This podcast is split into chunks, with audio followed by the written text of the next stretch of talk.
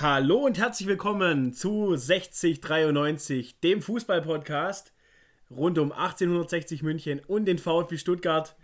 Hier spricht Oliver und Servus, hi, ich bin auch wieder am Start. Und wie heißt du? Matthias. Geht doch. Ja, äh, ihr habt jetzt eine Weile nichts von uns gehört. Ähm, werdet euch fragen, warum. Äh, es ist so, wir wollten gestern tatsächlich eine Folge aufnehmen und hatten da, ich sage jetzt mal, leicht technische Probleme.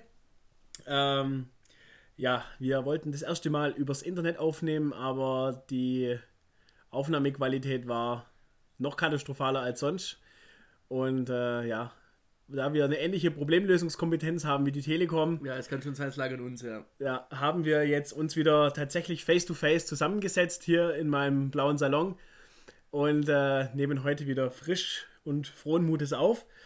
Ja, wir haben einen bunten Strauß an Themen vorbereitet für euch. Und äh, ja, ich glaube, wir können beide sagen, es geht mit unserem Verein so ein Stück weit nach vorn. Absolut, absolut. Wahnsinnige Serien, die wir jetzt hinlegen. Ähm, ja, ich denke, wir haben genügend Gründe. Wir fangen jetzt mal im VfB Stuttgart an.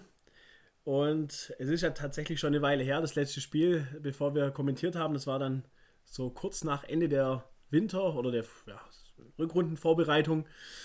Und äh, da hat der VfB dann das Eröffnungsspiel gehabt, sage ich jetzt mal, für die Rückrunde gegen Heidenheim, was wir dann auch 3 zu 0 gewinnen konnten. Die Heidenheimer waren meiner Meinung nach an dem Tag erstaunlich schwach. Also für das, dass wir da über einen Tabellennachbarn gesprochen haben und wir gesagt haben, ja, da ist eine besondere Sorgfalt geboten, war relativ wenig zu sehen. Und äh, ja, man hat so die erste Viertelstunde auch unter dem neuen Trainer so dieses klassische Abtasten gehabt. Äh, schnelle Pässe in die Spitze, was so ein bisschen der ja, Gegensatz ist zu dem, was Tim Walter dann so am Schluss hat spielen lassen. Deutlich vertikaler, alles ein bisschen schneller. Äh, schon nach sieben Minuten gab es so die erste kleinere Chance von äh, Nico Gonzalez, der dann von äh, ja, eine kleine Vorlage bekommen hat von Endo. Dann zieht er ab und Müller hält der Torwart von Heidenheim. Ja, dann nochmal Chancen nach Ecken und Flanken, das ist mir auch sehr gut aufgefallen. Also wir, wir flanken wieder. Äh, es, es, scheint wieder ein taktisches Mittel zu werden, dass wir Ecken reinschlagen und nicht nur kurz, äh, sondern dass tatsächlich auch mal in die Richtung was passiert. Und im Großen und Ganzen kann man eigentlich sagen, dass der VfB dann deutlich aktiver war, auch zur Mitte der ersten Halbzeit und in der 32. Minute dann noch äh, durch Kempf äh, ja, das 1 zu 0 erzielt hat. Da spielt Daniel Didavi den Ball rein von der Ecke. Der Ball kommt nochmal zu ihm zurück. Er flankt rein, kämpft Kopfball. Der Torwart Müller, der noch davor gut pariert hat, lässt ihn nach vorne abtropfen und Kempf schießt locker rechts ein. Ja, und äh, sagen wir mal so, ab diesem 1 zu 0 wusste man eigentlich, dass das Ding heute wirklich nicht mehr verloren geht. Ähm, ja, auch wenn die Heidenheimer dann in der zweiten Halbzeit schon noch ordentlich Druck gemacht haben, ja, äh, im Prinzip Sosa kam dann rein. Der entwickelt sich langsam zum richtigen Joker. Der flankt das Ding rein. Gonzales mit dem Kopf. Äh, ja, der. Nicht gerade größte, oder? Ich glaube 1,80 Meter, was ich erstaunlich, ja, was ich erstaunlich groß finde. Okay. Äh, ich hätte ihn jetzt auch so auf, weiß ich nicht, vielleicht 1,75 oder so geschätzt. Ja. Aber ich glaube, da täuscht auch manchmal einfach äh, das TV-Bild etwas. Ja, ähm, dann das 3 zu 0, dann durch unseren Mario Gomez nachdem Förster auf Gomez ablegt. Äh, ja, man hat so das Gefühl langsam, äh, er will nicht mehr unbedingt selbst schießen, der Förster. Also, äh, ja, von mir aus kann er die Scorerpunkte sammeln, das tut uns gut. Ja, vielleicht irgendwann schießt er nochmal selber aufs Tor und macht dann auch seine eigenen Kisten. Ja, das 3 zu 0, denke ich mal, waren die VfB-Fans zufrieden, war ein guter Einstand. Man hat aber auch so im Stadion gemerkt, man hat sich jetzt nicht wirklich davon täuschen lassen. Man hat schon ein Gespür dafür gehabt, dass die Heidenheimer jetzt nicht ihren besten Tag hatten. Und dann sollten wir auch in der darauf folgenden Woche gegen den ja, FC St. Pauli auch wieder ein Remis einfahren, ein 1 zu 1. Und was da sehr tragisch war, ist einfach, dass wir den Marc-Oliver Kempf in der sechsten Minute verloren haben. Der hatte mit dem Miyaichi einen Zweikampf von St. Pauli ähm, dem jetzt da große Vorwürfe zu machen, gut, der äh, kommt mit seiner Schulter an seinen, an seinen Kiefer, der bricht. Ähm, das war jetzt nicht wirklich was, wo ich sagen würde, weiß ich nicht, wie damals, wie war es, Guerrero gegen Ulreich, also komplett unsportlich. Ja. Das war im Zweikampf, das tat ihm auch schrecklich leid, dem Kerl. Und er hat sich dann auch noch, äh, ich glaube, per Twitter war es oder per Instagram direkt danach dem Spiel beim Mark-Oliver-Kampf entschuldigt, hat ihm gute Besserung gewünscht. Und ja, war sicherlich keine leichte Geschichte. Wenn du da so direkt schon nach sechs Minuten deinen Kapitän verlierst. Ähm, wir haben dann Stenzel eingewechselt bekommen. Der hat eine meiner Meinung nach gute Performance gebracht. Und ja, haben in der 45. Minute ähm, noch eine Chance, eine Chance gehabt von Clement, den der Torwart Himmelmann dann an die Latte gelenkt hat. Aber im Großen und Ganzen war Pauli wirklich sehr aktiv. Die haben sehr viel über die Flügel gemacht. Und ja, im Endeffekt war es dann so, äh, auch nach der Pause ging es so weiter. St. Pauli hat ordentlich äh, Druck gemacht. Ähm, ja, wir haben unnötige Ballverluste gehabt. Also äh, gerade im Aufbauspiel, Tim Walter hat gesagt, die Spieler waren nicht ganz online mhm. äh, die ganze Zeit. Ja. ja. und kurz nach der Halbzeit, in der 56. Minute, schiebt dann Flum den Ball nach Ballgewinn gegen Förster, der dann wieder nicht gut aussieht, auf die Rechte zum Miyaichi, äh, der dann in die Mitte zu Hank Fährmann einschiebt. Der macht dann eine wunderschöne Drehung und versenkt das Ding in den Maschen. Und ja, danach hat man so den Eindruck gehabt, okay, der VfB wusste jetzt nicht wirklich, was er tun soll. Ja, also es war in den ersten Minuten nach dem Tor, wo man sagen müsste, Mensch, okay, jetzt sind die so ein bisschen, jetzt rappeln sie sich auf und machen ein bisschen mehr, war nicht wirklich viel los. Es hat schon zehn Minuten gedauert. Und äh, ja, da war es dann so, dass wir tatsächlich zehn Minuten danach das äh, 1 zu 1 gemacht haben. Äh, war man Gituka, der reingekommen ist, äh, hat auch wieder ein sensationelles Spiel gemacht. Also der wird ja mittlerweile einfach so ein bisschen auf die Flügel rausgeschoben. Ja.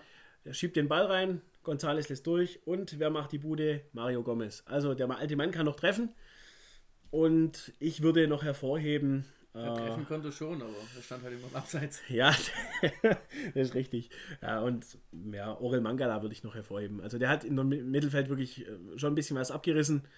Und ja, war auch im Heidenheim-Spiel äh, genauso. Also, es war nicht alles schlecht. Das Ergebnis, ja, hat man mitgenommen, den Punkt war, ja, sag ich mal, verdient für St. Pauli, dass die auf jeden Fall den Punkt dann behalten haben. Darauf folgend unser schönes Pokalspiel gegen Leverkusen, wo ich auch dann kurz gedacht habe, hoppla, welche Mannschaft steht denn jetzt hier auf dem, auf dem Platz? Also, es ist wirklich so, wir haben wieder ein Spielsystem. Und ich sage jetzt mal so, ein Spielsystem, das auch Spaß machen kann. Nicht mehr so viel rumgeschiebe, schon alles deutlich aktiver. Und ich finde, gerade gegen Leverkusen, ja, man kann sagen, was man davon will. Du kannst den in der Champions League gefühlt jeden Gegner in der Gruppe geben. Wenn die gegen Dnipropetrovsk äh, spielen, dann kriegen die auch drei Hütten zu Hause, ja. ja.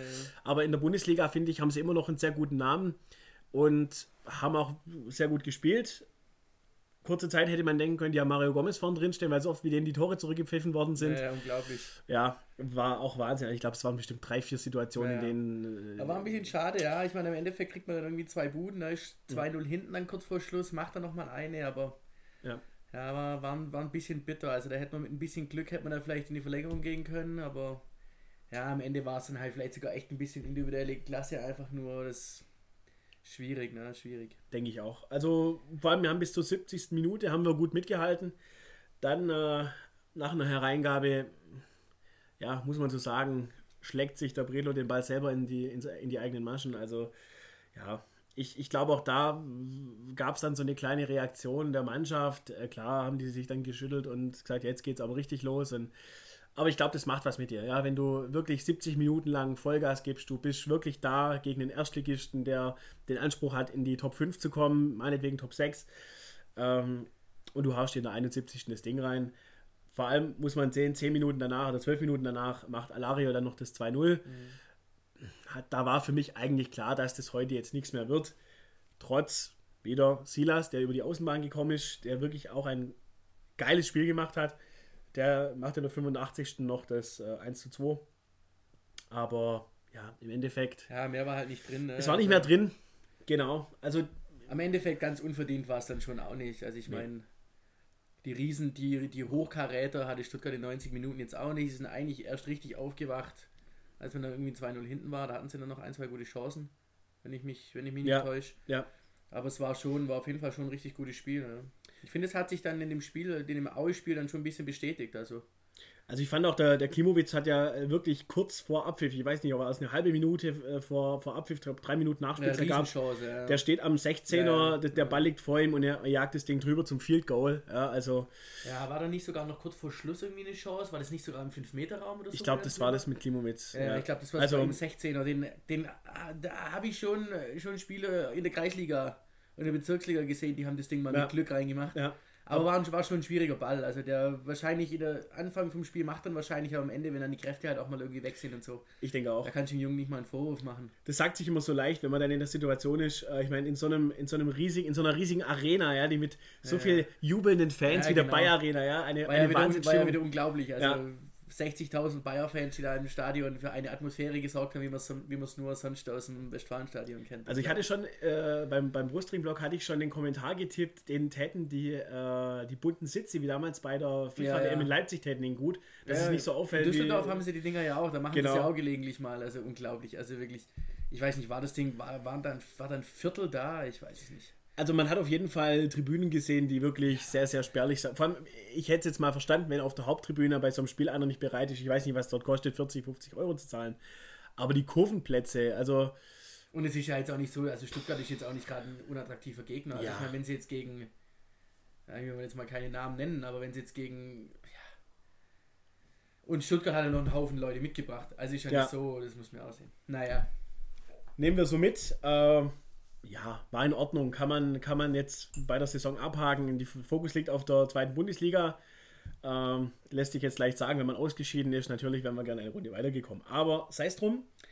Ähm, ja, du hast gerade schon erwähnt, dann der nächste zweite Bundesligaspieltag wieder das tägliche Brot. 13-0 gegen Aue gewonnen. Und da möchte ich jetzt so einen kleinen Bogen spannen über das, was mir so die letzten paar Spiele aufgefallen ist. Ich klammer jetzt mal bewusst dieses Leverkusen-Spiel aus ähm, da denke ich mal, ist die Motivation auch nochmal eine andere. Weil äh, einfach an dem Abend das, das Schlaglicht war schon auf das Spiel Leverkusen-Stuttgart gerichtet.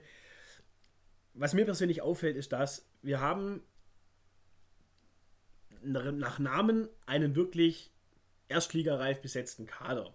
Wenn wir jetzt an einen Mario Gomez denken, ein Gonzalo Castro, äh, ein Nicolas González, der für die Nationalmannschaft gespielt hat. Ähm, ein Kobel im Tor, in der Verteidigung, Kempf, Badstuber, wie sie alle heißen. Selbst ein Kaminski, der jetzt wieder ins Mannschaftstraining kommt.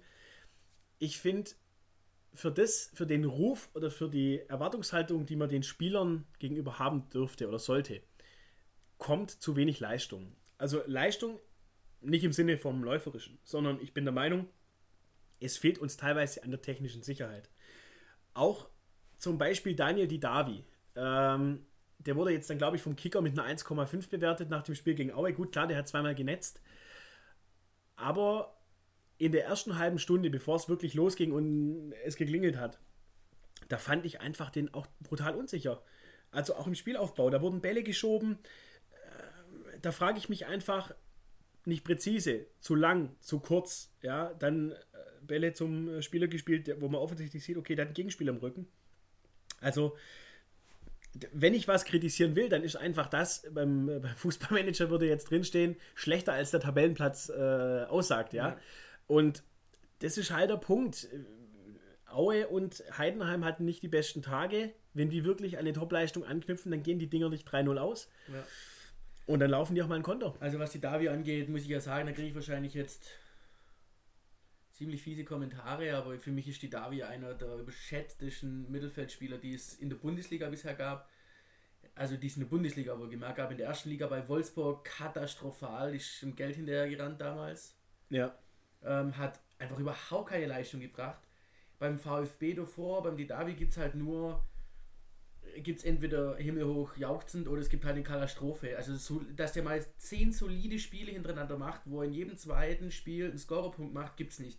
Also entweder macht meistens vier beschissene Spiele und dann hat er ein Spiel, wo er zwei Tore macht, dann ist er wieder der König. Ja. Also ich finde so dieses Mittelding, so dass es der, der kontinuierliche Mittelfeldmotor vom VfB ist und der kontinuierliche Ideengeber und dass er derjenige ist, der das Spiel lenkt.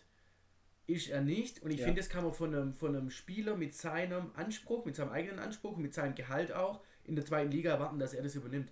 Also ich, ich, mein, ich finde, man sieht in der zweiten Liga nicht von ihm. Jetzt hat er ein Spiel gemacht, er hat zwei Tore gemacht, muss man auch ganz ehrlich sagen. Das zweite war natürlich schon technisch schon richtig stark. Das erste fand ich jetzt, war das nicht, das war nur ein Abstauber. Das oder? war ein, ja, so ein Volley-Schuss. War das nicht das zweite? Ich glaube aus sechs Metern. Ja, das zweite war ein, so ein Volley aus sechs ja, Metern. Ja, genau. Und das erste genau. war ja einfach nur ein Abstauber. Also es war jetzt nicht so. Ich meine, ja, Respekt, er muss da stehen, alles gut, er macht zwei Tore, das ist schon eine feine Sache. Aber im Großen und Ganzen finde ich, muss er, ich sag mal, von 34 Spielen muss er 25 eine Top-Leistung abrufen in der zweiten Liga, vor allem mit dem Hintergrund, ja. dass der VfB in der zweiten Liga ja offensiv ausgerichtet ist. Richtig. Also es ist, nicht, es ist ja nicht so, dass er offensiv spielt und er muss ständig Bälle erholen und so weiter. Er kriegt ständig Bälle. Der VfB ja. ist ständig im Vorwärtsgang und trotzdem finde ich, fehlt da einfach ähm, fehlt einfach das, die, die zündende Idee von ihm. Er verlagert das Spiel viel, genau. viel zu wenig, er schickt die Außen viel zu wenig. Also ich bin kein, muss ganz ehrlich sagen, ich bin kein Riesenfreund von ihm. Ähm, die Kreativität fehlt mir ja, manchmal. Absolut, also absolut. Es, ja. Ich interpretiere jemand, der, der offensiv im, im Mittelfeld aktiv ist. Das ist einer, entweder, wenn die Mannschaft defensiv orientiert ist, dann geht er zurück ins zentrale Mittelfeld oder ins defensive Mittelfeld ja. und versucht mit Geschwindigkeit die Bälle nach vorne zu bringen und die Stürme in Szene zu setzen. Und die Technik sollte er haben. Also hat er meiner Meinung nach auch. Also ich meine, der hat ja äh, die zwei Treffer, die waren jetzt nicht aus der Distanz. Also das war jetzt kein äh, Emre Can, ja, ja, den er da gemacht hat. Ja, also ich, ich habe persönlich nichts gegen Daniel Didavi. Also äh, ich, ich stimme dir jetzt da mal zu. Ich sag, die, die Qualität, die er hat, passt nicht zu dem, also was er, okay, fangen wir andersrum an. Die vermeintliche Qualität, die er mitbringt, sehe ich, so wie du sagst, viel zu selten. Ja, er sollte in der zweiten Liga, also mit dem Erstliga-Anspruch, den er hat, ja. also er hat ja schon auch den Anspruch, gerade bei Wolfsburg und so, da war ja Champions League, stand er ja im Raum und keine Ahnung was alles, also da wäre schon, und da wollte er schon spielen und da war seine Leistung ja schon nicht so gut. Also, ja. Ja, also er hatte schon seine Zeiten, aber ich finde, im Großen und Ganzen finde ich ihn, also ich finde, er ist auf jeden Fall ersetzbar, sagen wir mal so. Also ich sehe den, Förster, ich seh den Förster gerade deutlich stärker. definitiv ersetzbar. Und der kommt von Sandhausen. Ja. Also der, der hatte nie den Anspruch, Champions League zu spielen. Ja, Gut, vielleicht hat er es, ja. Holger hat auch äh, einen Anspruch, Champions League zu spielen. Ja, der Badstube, ja. ja. also wie gesagt, wir, wir können es noch kurz durchgehen. Ähm, ja, das 1 zu 0 nach einer Kopfballanlage von Ned Phillips ähm, schiebt er das Ding ein. Dann äh, muss man auch wieder sagen, Wamangituka, ja, der kriegt einfach in der 42. Minute den Ball, lässt vier Leute aussteigen. Ähm, ich habe manchmal den Eindruck, er weiß selbst nicht, was er will. Und dadurch ist er so gefährlich. Ja. Also man erkennt nicht, okay, zieht er jetzt rein, läuft er komplett zur Eckfahne. Manchmal hat man auch den Eindruck, okay, der hat eine Geschwindigkeit, es kann unmöglich sein, dass der noch vor, vor, vor der Auslinie zum, zum Stehen kommt. ja. Aber genau dadurch kriegt er halt eben eine, eine, diese Gefährlichkeit auf den Platz. Und ja, dann Förster kriegt den Ball von Silas, flankt rein und dann kommt aus kurzer Distanz der Volley zum 2 zu 0. Ja, also man kann jetzt mal sagen, wenn ich jetzt zwei Spieler auswählen müsste, die für mich eine wichtige Bedeutung haben, ist das ein Förster und ein Silas. Die sind einfach, die sind einfach da, wenn man sie braucht. Die haben die, der Förster hat die Spielintelligenz und er ist nicht der Stürmer, er ist nicht der, der die Tore macht. Er ist der, der das Auge dafür hat, zu sagen, okay, jetzt wird der Ball reingechippt oder jetzt spiele ich den Ball in die Spitze. Ja, eigentlich, eigentlich macht er den die Davi. Ja. ja. Das, was die Davi eigentlich machen sollte, macht er. Ja. Und äh, das 3 zu 0 in der, in der 90. Minute, das wir dann noch äh, erzielt haben, äh, da muss ich zu meiner Schande gestehen, da war ich schon auf dem Weg zum Parkplatz, äh, weil ich danach noch einen, einen, Termin hatte, den bin ich fünf Minuten vorher abgehauen. Das habe ich mir dann aber auf dem äh, per Pedes, äh, als ich rübergelaufen bin, auf Sky Go angeschaut, solange es das dort noch gibt. Ähm, und dann, ja, war es ja, auch das 13-0 durch Gomez. Also Vorlage von al Und wer hat den langen Ball auf al gespielt? Förster. Ja. ja. Also lasst uns den Didavi nicht so äh, nicht in den Himmel. Also das haben andere Spieler mehr verdient, meiner Meinung ja. nach. Und das ist äh, ja, da, wir müssen einfach schauen, dass wir wieder am, am Neckar einfach jetzt so eine Mentalität kriegen und das, da denke ich mal, sind wir auf einem guten Weg, dass du als VfB-Fan nicht jedes Mal Angst haben musst, oh scheiße, welcher Spieler fabriziert heute wieder den Bock? Ja. Weil das war nämlich früher nicht so. Wenn ich mich so zurückerinnere in die, in die gute alte Zeit, 2004, 2005, 2006, als ich wirklich mit der Dauerkarte im damals noch B-Block aktiv war, Defensivsorgen beim VfB, was war das? Ja. ja. du hattest einen Fernando Mera, du hattest. Der ist schon mal mit der Limousine zum Stadion gefahren, war das der, oder? Weiß ich gar nicht. Ja, ja, ist, aber, ist aber durchaus möglich. Doch, doch, der hat sich immer mit der, mit der Stretch-Limo, hat er sich immer an Spieltagen herfahren lassen. Ja, ja gut, aber auch vollkommen zu Recht. Also das, äh, ein Fernando Mera, ähm, ja, ich fand, ich finde halt einfach, wenn ich, mich, wenn ich mir so überlege, was verändert sich in meiner Wahrnehmung des VfB so am Spielerischen, dann sage ich, ich habe heute mehr Bammel. Also, und es ist auch jetzt ja, noch so. Absolut, es wird absolut, weniger, ja. aber äh, zu einer Zeit von Weinziel, Korkut und Walter, da hatte ich wirklich zeitweise im Stadion das Gefühl, es ist jederzeit möglich, dass der Verteidiger irgendwie den Ball verhaspelt oder, oder ja. sich einen Knoten in die Beine macht und der Gegner kommt und netzt das Ding ein. Und es ist halt einfach, ja, da hoffe ich, dass da einfach jetzt durch auch die Erfolge ein bisschen wieder Linie reinkommt. Und ja, genau, das waren soweit die, die Spiele, die wir beim VfB begutachten durften. Ähm, ja, was gibt es so rund um den VfB? Ja, die Vögel zwitschern beim VfB, der Nabu äh, oder der VfB geht mit dem Nabu, so rum ist es wahrscheinlich eher richtig, eine Kooperation ein. Thomas Hitzesberger sagt dazu, wir freuen uns sehr, den Weg zu noch mehr Nachhaltigkeit mit dem NABU als starken Partner gehen zu können. Super, ja. Und über die Kooperation unsere Kompetenz bei Natur- und Umweltschutz auszubauen. Sie soll tagtäglich beim VfB Wirkung entfalten und zugleich in gemeinsamen Projekten auch sichtbar gemacht werden. Äh, die Stuttgarter Nachrichten waren es, glaube ich, haben einen äh, Titelpost gemacht, wie es, äh, glaube irgendwie Freistoß um, die, um das Insektenhotel oder irgendwie sowas, wo ich mir auch dachte, ja, ihr habt echt kapiert, worum es geht. Ähm, Finde ich super, weil ähm, ich behaupte jetzt einfach mal, ohne es 100% belegen zu können, der VfB hat wahrscheinlich so von den Flächen her schon einen sehr, gro sehr großen Grünflächenanteil. Wenn man das Stadion nimmt, die Trainingsplätze nebendran, ich denke mal, da kann man schon so ein bisschen was machen. Und äh, ja. äh, wenn wir jetzt einfach auf dem, auf dem Trainingsgelände die, die Blumenwiese einen halben Meter hochwachsen lassen, dann wird auch, werden die Passspiele vielleicht etwas kräftiger. Ja. Schauen wir mal. Ja, also ich denke mal, ja, wir können da ein Auge drauf haben, können schauen, was sich da entwickelt. Ja, und weiß nicht, was war bei den, bei den 60ern so los? Ja, eigentlich nicht viel. Ja. Bei 60 ist ja immer noch aktuell das größte Thema eigentlich immer noch der Ausbau vom, vom Grünwalder Stadion. Da sind wir ja dran, also man muss ja was machen. Ähm, die Stadt hat es jetzt auch soweit durchgewunken. Ähm, jetzt hat man noch im Februar, kann man jetzt noch Einspruch erheben, sollte man irgendwie ein Problem damit haben. Also auch als Bürger oder sonst wer kann eben Einspruch erheben. Man geht mal davon aus, damit da nichts Großes kommt. Haben die Freiburger auch gedacht? Haben die Freiburger auch gedacht, genau. Ähm, das bedeutet, dass es eine Kapazitäterweiterung gibt auf 18.105 Zuschauer. Eigentlich war mal geplant, das Ganze auf 18.060 Zuschauer machen, ah. zu machen, aber die Stadt geht jetzt auf 18.105.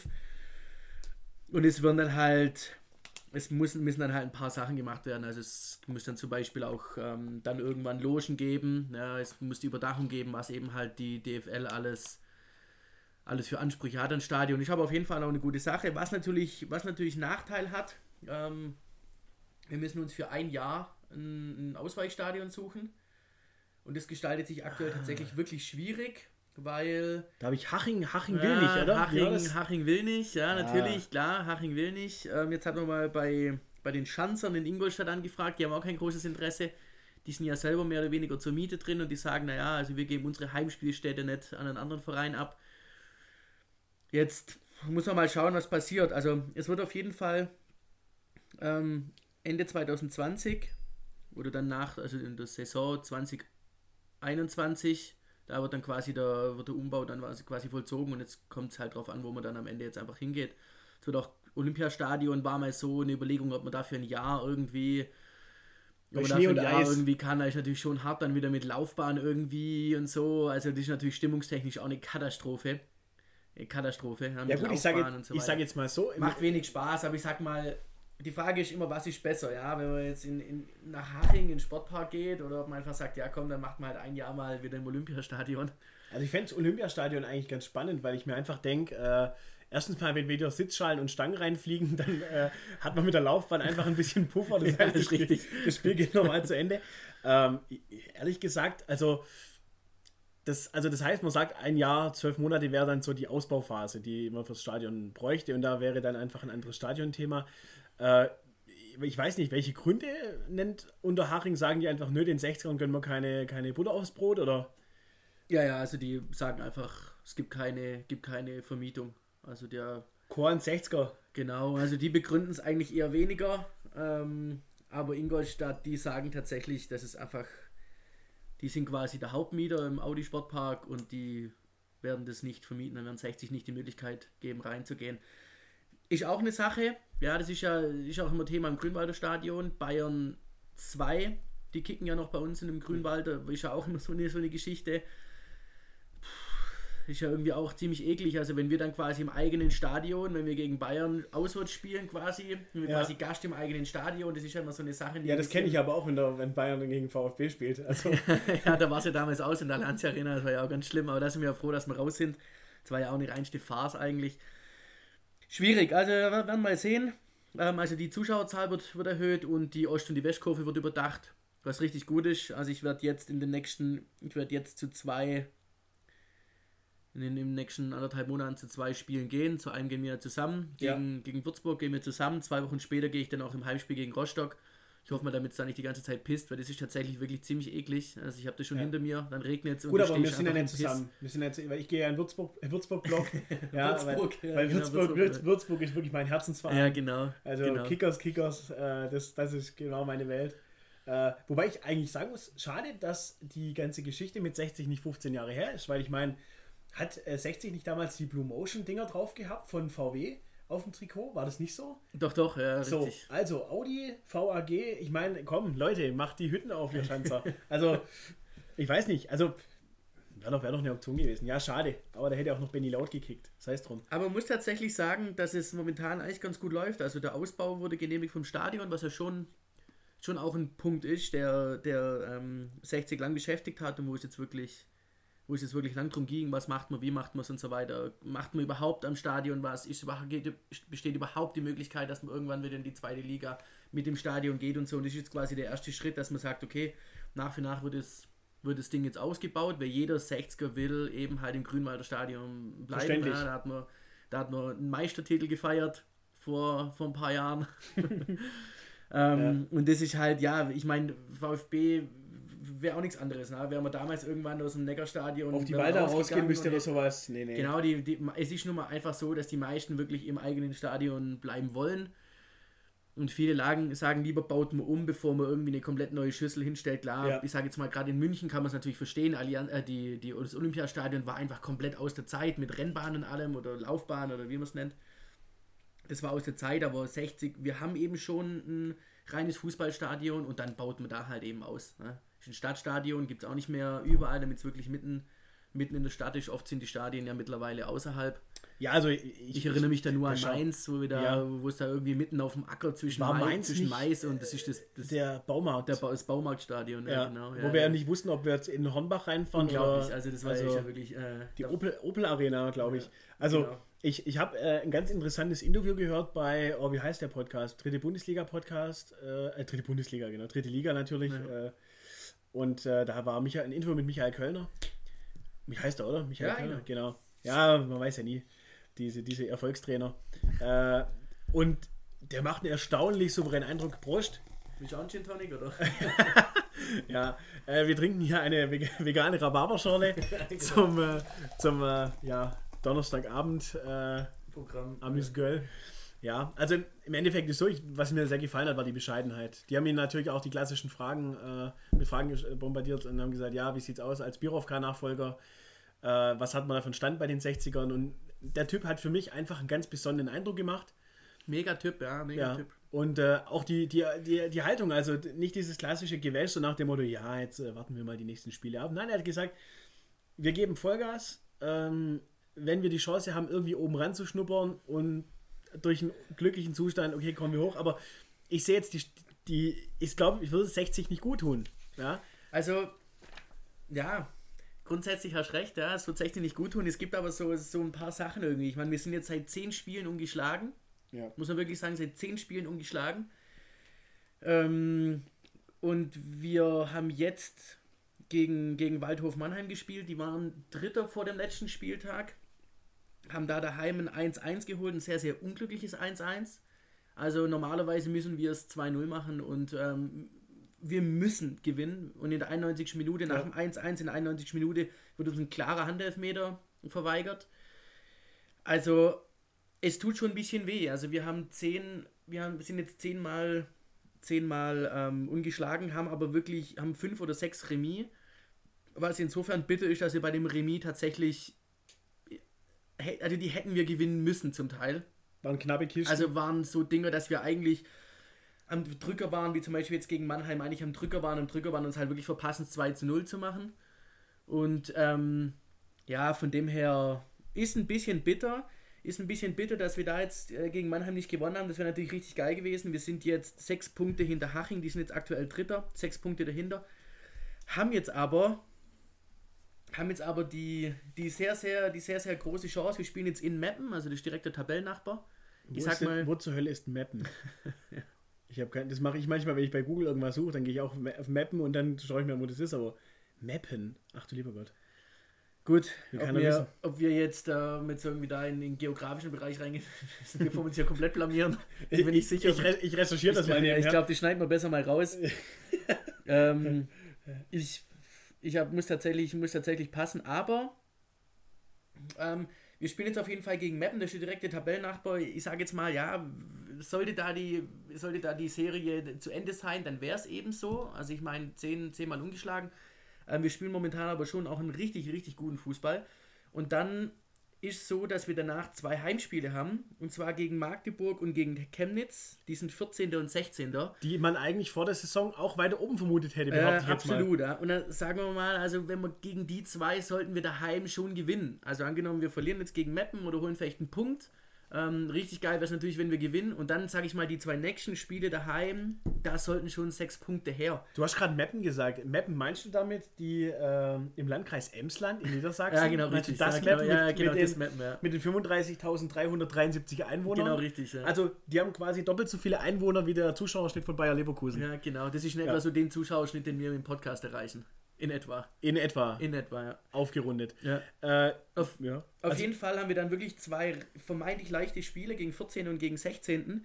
Und dann gehen wir zum Tabellenletzten nach Jena, ja, die mit 16 Punkten abgeschlagen in der Tabelle sind. Also ich sage jetzt mal, ohne jetzt mal zu optimistisch zu sein, aber ich sage jetzt mal, neun Punkte aus den nächsten vier Spielen sollte in der Form momentan schon drin sein. Und wenn wir da neun Punkte aus den nächsten vier Spielen holen, ja, wer weiß, wer weiß. Also Matthias reibt sich die Hände. Ich, ja. Ich ja. meine, ich, ich bin schon der Meinung, dass ein Ausstieg zu früh kommt, aber lieber ein Ausstieg, der zu früh kommt, als nachher gar kein. Als nachher ja. in fünf Jahren da zu sitzen und zu sagen, oh, damals haben, wollten wir noch nicht wirklich und so.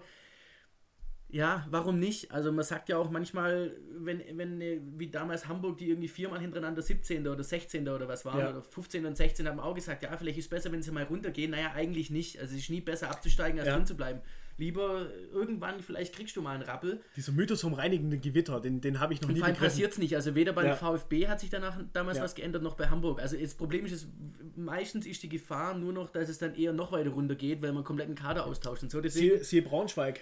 Ich, also, bin, ich bin tendenziell schon eher dafür, dass wir jetzt einfach gucken, dass wir die Klasse halten und es ist auch so, dass wir momentan ganz gut wirtschaften und so und wir haben ein paar, wir haben letztes Mal im letzten Podcast, falls es jemand vielleicht mitverfolgt hat, wir haben brutal viele Spieler, die noch keine Verträge haben. Ich glaube, es waren 17 oder 18 Spieler. Ja. Wir sind, glaube ich, mit vier Spielern aktuell in der neuen Saison.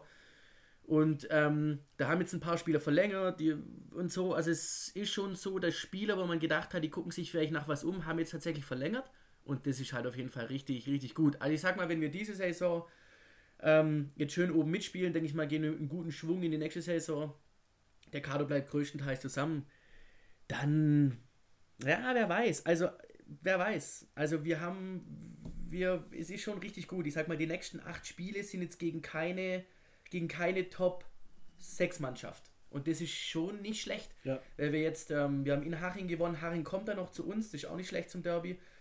Ähm, wir haben jetzt gegen Braunschweig 4-1 gewonnen, die vor uns standen und so. Also wir haben schon, ich, ich bin gespannt. Also ich hab, muss ganz ehrlich sagen, diese Saison ist die erste Saison seit dem Aufstieg in die dritte Liga, wo man wieder richtig Bock macht, ja? wo es Bock macht, die Spiele anzugucken. Wir gewinnen mal nicht nur 1-0, sondern mal wieder 4-1 und so. Es geht zur Sache und es macht schon Bock und der Kölner ist auch ein super Typ einfach. Also ich, ich wünsche euch nicht, dass ihr die VfB-Mentalität an den Tag legt, dass ihr sagt, ja komm, gegen Regensburg, gegen Kiel und gegen Wiesbaden, das wird schon laufen. Ja, wahrscheinlich wird so. wahrscheinlich, haben wir, wahrscheinlich haben wir Braunschweig 4-1 heimgeschickt, gegen Mannheim ein Boxschlagespiel gemacht, wo wir eigentlich gewinnen müssen und jetzt ja. verlieren wir nachher in Jena 3-0 und es verletzen sich drei Spieler ja. mit Kreuzbandriss und was ja. weiß ich was. Keine Ahnung was. Kann sein, wenn es so wäre, wäre es so. Ähm, wir sollten auf jeden Fall dieses Jahr, und das war ja das primäre Ziel, Abstieg gegen den Abstieg spielen, beziehungsweise nicht gegen den Abstieg spielen, was primäre Ziel ist, sondern halt nicht abzusteigen. Und ich meine, wir sind jetzt irgendwie, glaube ich, zehn Punkte vorne oder so. Also mit der glaub, Form sollte nichts mehr. Ich glaube, vakant ist eigentlich nur der, der vierte Platz äh, von hinten gesehen. Ja. Ich glaube, die, die drei sind schon, äh, wer ist es, die Jena, äh, Groß Asbach und ist es. Äh, genau, Münster und Köln. Münster, genau. Die da unten drin. Und Viktoria Köln, die haben erstaunlich viele Kisten gemacht für jemanden, der da hinten rum. Also, ich glaube, wie waren es 51 Tore oder irgendwie sowas? Ja, wissen gar nicht. Also, puh. Ja. Ja, also ich glaube, die letzten drei, die sind, die werden sich da auch so ein bisschen manifestieren. Ja, also Münster hat dann schon sieben Punkte auf den, auf den, auf den Nicht-Abstiegsplatz, das ist dann schon, schon ja. gewaltig als Drittletzter, wohlgemerkt, als Drittletzter. Ja. Und gerade ich als, als Sympathisant von Meppen, muss sagen, dass ich da wirklich jetzt sehr zufrieden bin. Genau, hast du nicht da, warst du nicht mal, hast du nicht mal ein, ein Semester dort studiert im Mappen? Du warst ja da mal irgendwie um Im, Ems, im Emsland? Im Emsland. Bei der 35 Naja, jetzt können wir es ja sagen, wir hatten beide einfach nicht wirklich eine Ahnung, wo das liegt. Ja, ich glaube, das hat, hat, jeder gemerkt, dass ein IQ über der Körpertemperatur liegt. Ja. Äh, wir essen hier gerade übrigens äh, leckere Brezeln aus der Region. Äh, ja, schmeckt aus, hervorragend. Aus, aus dem Emsland, ja. Ja, weil wir haben gehört, äh, das ist durchaus möglich beim Podcast was zu essen. Das finden Leute sehr angenehm, wenn ja. jemand ins Mikrofon schmeißen. Den Mund voll hat. Genau. Ähm, vielleicht ein kurzer Ausblick. Du hast gerade gesagt, die zwei Spiele, die ihr vor der äh, Brust habt. Ich habe ähm, den, den VfB gegen Bochum am Montag. Ein tolles Montagsspiel wird das. 2030 die beste Zeit, um nach Bochum zu fahren. Ähm, was ganz interessant ist, äh, Stefano Celozzi ist dort äh, Kapitän, der früher auch mal beim VfB war. Und jetzt, äh, liebe VfB-Fans, müsst ihr stark sein. Wann war der letzte Auswärts Sieg des VfB Stuttgart. Matthias, was schätzt du? Über welchen Monat in, in reden wir? Nee, generell. Der letzte Auswärtssieg des VfB Stuttgart. Der letzte Auswärtssieg? Ja. Das ist eine gute Frage. Wenn du das so sagst, wird es wahrscheinlich irgendwie Oktober letzten Jahres sein oder so. Fast. Wir am 27.08.2019. Tatsächlich, so lange her, okay. Ja. War der letzte Auswärtssieg. Da haben wir das 1 zu 0 äh, gegen Bielefeld. Nee, 27.09. Ja, September. Genau, okay. bei 27 beim 1-0 gegen Bielefeld. Und, noch, und dann noch in Bielefeld. Das und dann noch in Bielefeld. Naschen, ja. und genau. hat, hat man gedacht, man wäre der König. Und, und dann hat man gegen die Abstiegskandidaten gespielt, die dann jetzt keine Abstiegskandidaten mehr sind. Ähm, genau, also was jetzt auch das Gute ist, wir haben vier Punkte auf Platz 4. Und ich denke auch, dass sich in den kommenden Wochen, das vielleicht in den nächsten zwei bis drei Spieltagen, glaube ich mal, wird es noch deutlicher sein mit Heidenheim, dass wir da wirklich auch mal vielleicht fünf oder sechs Punkte Abstand haben zu Platz 4. Und dann wird es da vorne einfach ein Dreikampf. Ja. Und äh, dann musst du einfach deine Spiele konsequent gewinnen. Ja, und danach kommt Regensburg und Fürth. Also das sind äh, Pflichttermine. Nach Fürth werden wir zusammen reisen. Richtig, genau. Das wird, glaube ich, eine riesen Gaudi. Also generell muss ich sagen, bin ich wahrscheinlich in den nächsten Wochenenden mehr in Bayern als zu Hause. Aber, Stimmt, ja, genau. Ja. Zweimal, zweimal, nee, einmal Grünwalder und, Richtig. Ähm, und in Fürth, ja. In Fürth, genau. Und dann ja, haben wir gerade noch eine Verletzung von Gonzales, der hat sich an den Adduktoren verletzt. Äh, ist nicht so weit schlimm, weil er hat sich ja durchs Meckern noch eine gelbe Karte abgeholt. Dann passt das ganz gut, ne? Genau, ist gelb gesperrt. Und ich denke mal, da können wir auch direkt auf das Thema überleiten, das jetzt so auch an den letzten, egal ob es jetzt Bundesliga, zweite Liga oder dritte Liga war, äh, so ein bisschen diese ganze Berichterstattung überschattet hat. Wie ihr sicherlich wisst, der DFB bzw. die Schiedsrichter ähm, haben die Vereine am 15.01. informiert, dass es ja eine neue Regelauslegung geben soll oder eine neue Interpretation der Regel. Und da wurde so ein 8-Punkte-Papier rumgeschickt. Ich kann es dir mal kurz vortragen. Ähm, verstärkt mit Gelb sanktioniert werden sollen folgende Punkte. So, und jetzt heißt, verstärkt sanktioniert werden heißt, normalerweise gibt es dafür schon Gelb aber es sind halt Dinge, die. Halt den Spielraum, den der Schiedsrichter ganz hat. Genau. Was Meckern angeht, hat er die Möglichkeit, genau. er hört sich dreimal an, du Arschloch, oder er sagt halt beim ersten Mal schon ja. gelb. Genau. Also im Endeffekt ist es so, ähm, es wurde nur die Regel einfach wird strenger ausgelegt. Ja, das heißt, halt, es kam jetzt nichts ja. Neues ins Regelbuch, sondern man hat das den Spielern und den Verein kommuniziert. Ja. Wie gesagt, 15.01. Ja, also wir haben jetzt ein, fast einen Monat, äh, dass das Ganze am Laufen ist. Ähm, also Punkt 1, Fordern von Gelb für den Gegenspieler oder Fordern eines Videoassistenten. Finde ich immer lustig, weil ich meine, keiner will von den Spielern angeblich den Videoassistent. Aber sobald man sich ungerecht behandelt fühlt, äh, wird als erstes hier. Oder schon davor teilweise. Oder ja, schon klar. davor. Also Im Flug. Bevor, genau, im Flug. Im wird Flug schon, wird schon das kleine Häuschen gebaut. Ja, äh, genau. Das genau. Schon Nikolaus. Ja, das ist unglaublich. Also. Früher, also ich, ich, dachte schon teilweise, die tanzen Tectonic. Ja, also das wie früher hier. Also Wahnsinn. Nee, ja. und da warte ich noch drauf, dass es die Dennis Eitikin Tectonic äh, Zusammenschnitt ja, der ist ja DJ. Falls jemand zuhört. Ja, Dennis Eidekin legt ja auf. Also macht mal, macht mal bitte. Macht, aber macht mal bitte den, das, das Dennis Eidekin-GIF. Ähm, Punkt 2, außenwirksames Gestikulieren. Äh, ich weiß nicht, wie innenwirksames Gestikulieren aussieht, aber Gestikulieren ist meiner Meinung nach immer außenwirksam. Äh, beziehungsweise reklamieren. Und da unter diese Kategorie fallen meiner Meinung nach einige. Und äh, auch der Carazor und der Nico Gonzalez, also als ich im Stadion war, ich habe mich wirklich gefragt, kannst du dich nicht zusammenreißen? Ähm, Punkt 3, höhnische, respektlose Gesten. Punkt 4, jede Form aggressiven Verhaltens gegenüber dem Schiedsrichter. Fünftens, Mobbing. Äh, steht so drin. Äh, damit ist gemeint das Umzingeln des Schiedsrichters. Ja, okay. ähm, dann Zeitspielverhinderung einer schnellen Spielfortsetzung. Das ist wirklich was, was mir mit am meisten auf den Sack geht. Es wird ein Foul gespielt, der Spieler, der, der, der schleppt den Ball noch äh, 20 Meter mit, wirft ihn dann irgendwie nach hinten über den anderen Spieler. Das ist ist ja ein Punkt, wo es im Handball zum Beispiel ganz klar geregelt wird. Ne? Im Handball nach dem Foul, wenn du den Ball hast, legst du ihn hin, dann geht es ja. weiter, sobald du den Ball, du musst den Ball sofort freigeben. Wenn du das nicht machst, kriegst du sofort zwei Minuten. Oder erst, glaube erst gelb und dann beim nächsten ja. Mal wieder zwei Minuten. Ja. Finde ich auch nicht schlecht. Also was die mit dem Ball, dann laufen sie teilweise noch zehn Meter, dann dreschen sie hinweg und so. Gelb. Vor allem, was, was für mich eigentlich der größte Punkt ist, dass die meisten Punkte, die du jetzt aufgeführt hast, wie mit dem Umzingeln und keine Ahnung was, das ist ja einfach nur alles so, dass es für einen Zuschauer einfach keinen Spaß macht. Also ich, ja. ich meine, ja, es ist schon mal ganz witzig, wenn der Schiri dann in der Mitte steht und wie sechs Leute schreien ihn an. Es ist grundsätzlich schon, es ist schon auch ein Stück weit unterhaltsam. Wie ist ja alle wie die Erdmännchen dann so die Hände nach halt, hinten packen. Gell? Also, ja, genau, dann geht's halt, das geht dann halt irgendwie 30 Sekunden und dann läuft er nochmal raus und guckt sich nochmal an und ja. wird belagert und so. Ich finde, es verschleppt halt das Spiel und macht halt das Spiel auch langsam. Genau. Ich glaube, wir würden, ich glaube, wir hätten interessantere und vor allem schnellere Spiele und es einfach nicht so viele Unterbrechungen geben würde wegen Scheiße. Wir hätten einen viel besseren Spielfluss. Ja. Zum Beispiel faul, Ball liegen lassen und weiterspielen. Genau. Beispiel. Und sonst gibt es gelb. Fertig. Gelb, ja. Genau. Dann haben wir noch Simulation ohne klaren Kontakt des Gegenspielers. Da, ja, da sage ich, da brauchst du einen Videoassistent. Also mhm. und vor allem, das ist auch ein Punkt, wo ich wirklich sage, wenn du siehst, lass das Spiel weiterlaufen, wenn der Schiedsrichter nicht pfeift. Aber sowas ist meiner Meinung nach, er lässt weiterlaufen, das Spiel wird nicht unterbrochen, aber bei der nächsten Spielunterbrechung ja. zum Spieler hin gelb. Ja? ja. Egal, ob das jetzt äh, zu, einer, zu einem Foul geführt hat oder äh, du musst es nicht abpfeifen und sagen, okay, jetzt kriegt der Gegner den Ballbesitz, weil der äh, simuliert hat. Ja? Wenn der Konter läuft, lass das Ding laufen. Ganz klar. Und als letzter Punkt, Auslösen einer Massenkonfrontation, Rudelbildung. Mal davon abgesehen, dass ich die Begriffe Mobbing, Massenkonfrontation und äh, ja, äh, außenwirksames Gestikulieren ein bisschen bemerkenswert finde für mich eigentlich alles Punkte, zu denen ich sage, gesunder Menschenverstand. Ja. Gesunder Menschenverstand hat auf dem Fußballplatz nichts zu tun, ist einfach herb asoziales Verhalten, muss man ganz klar zu sagen. Vor allem ein Spieler, und heißt ja immer, ja, äh, wenn ich Lothar Matthäus höre, wie er sagt, äh, ja, aber dann nimmt man dem Fußball die Emotionen.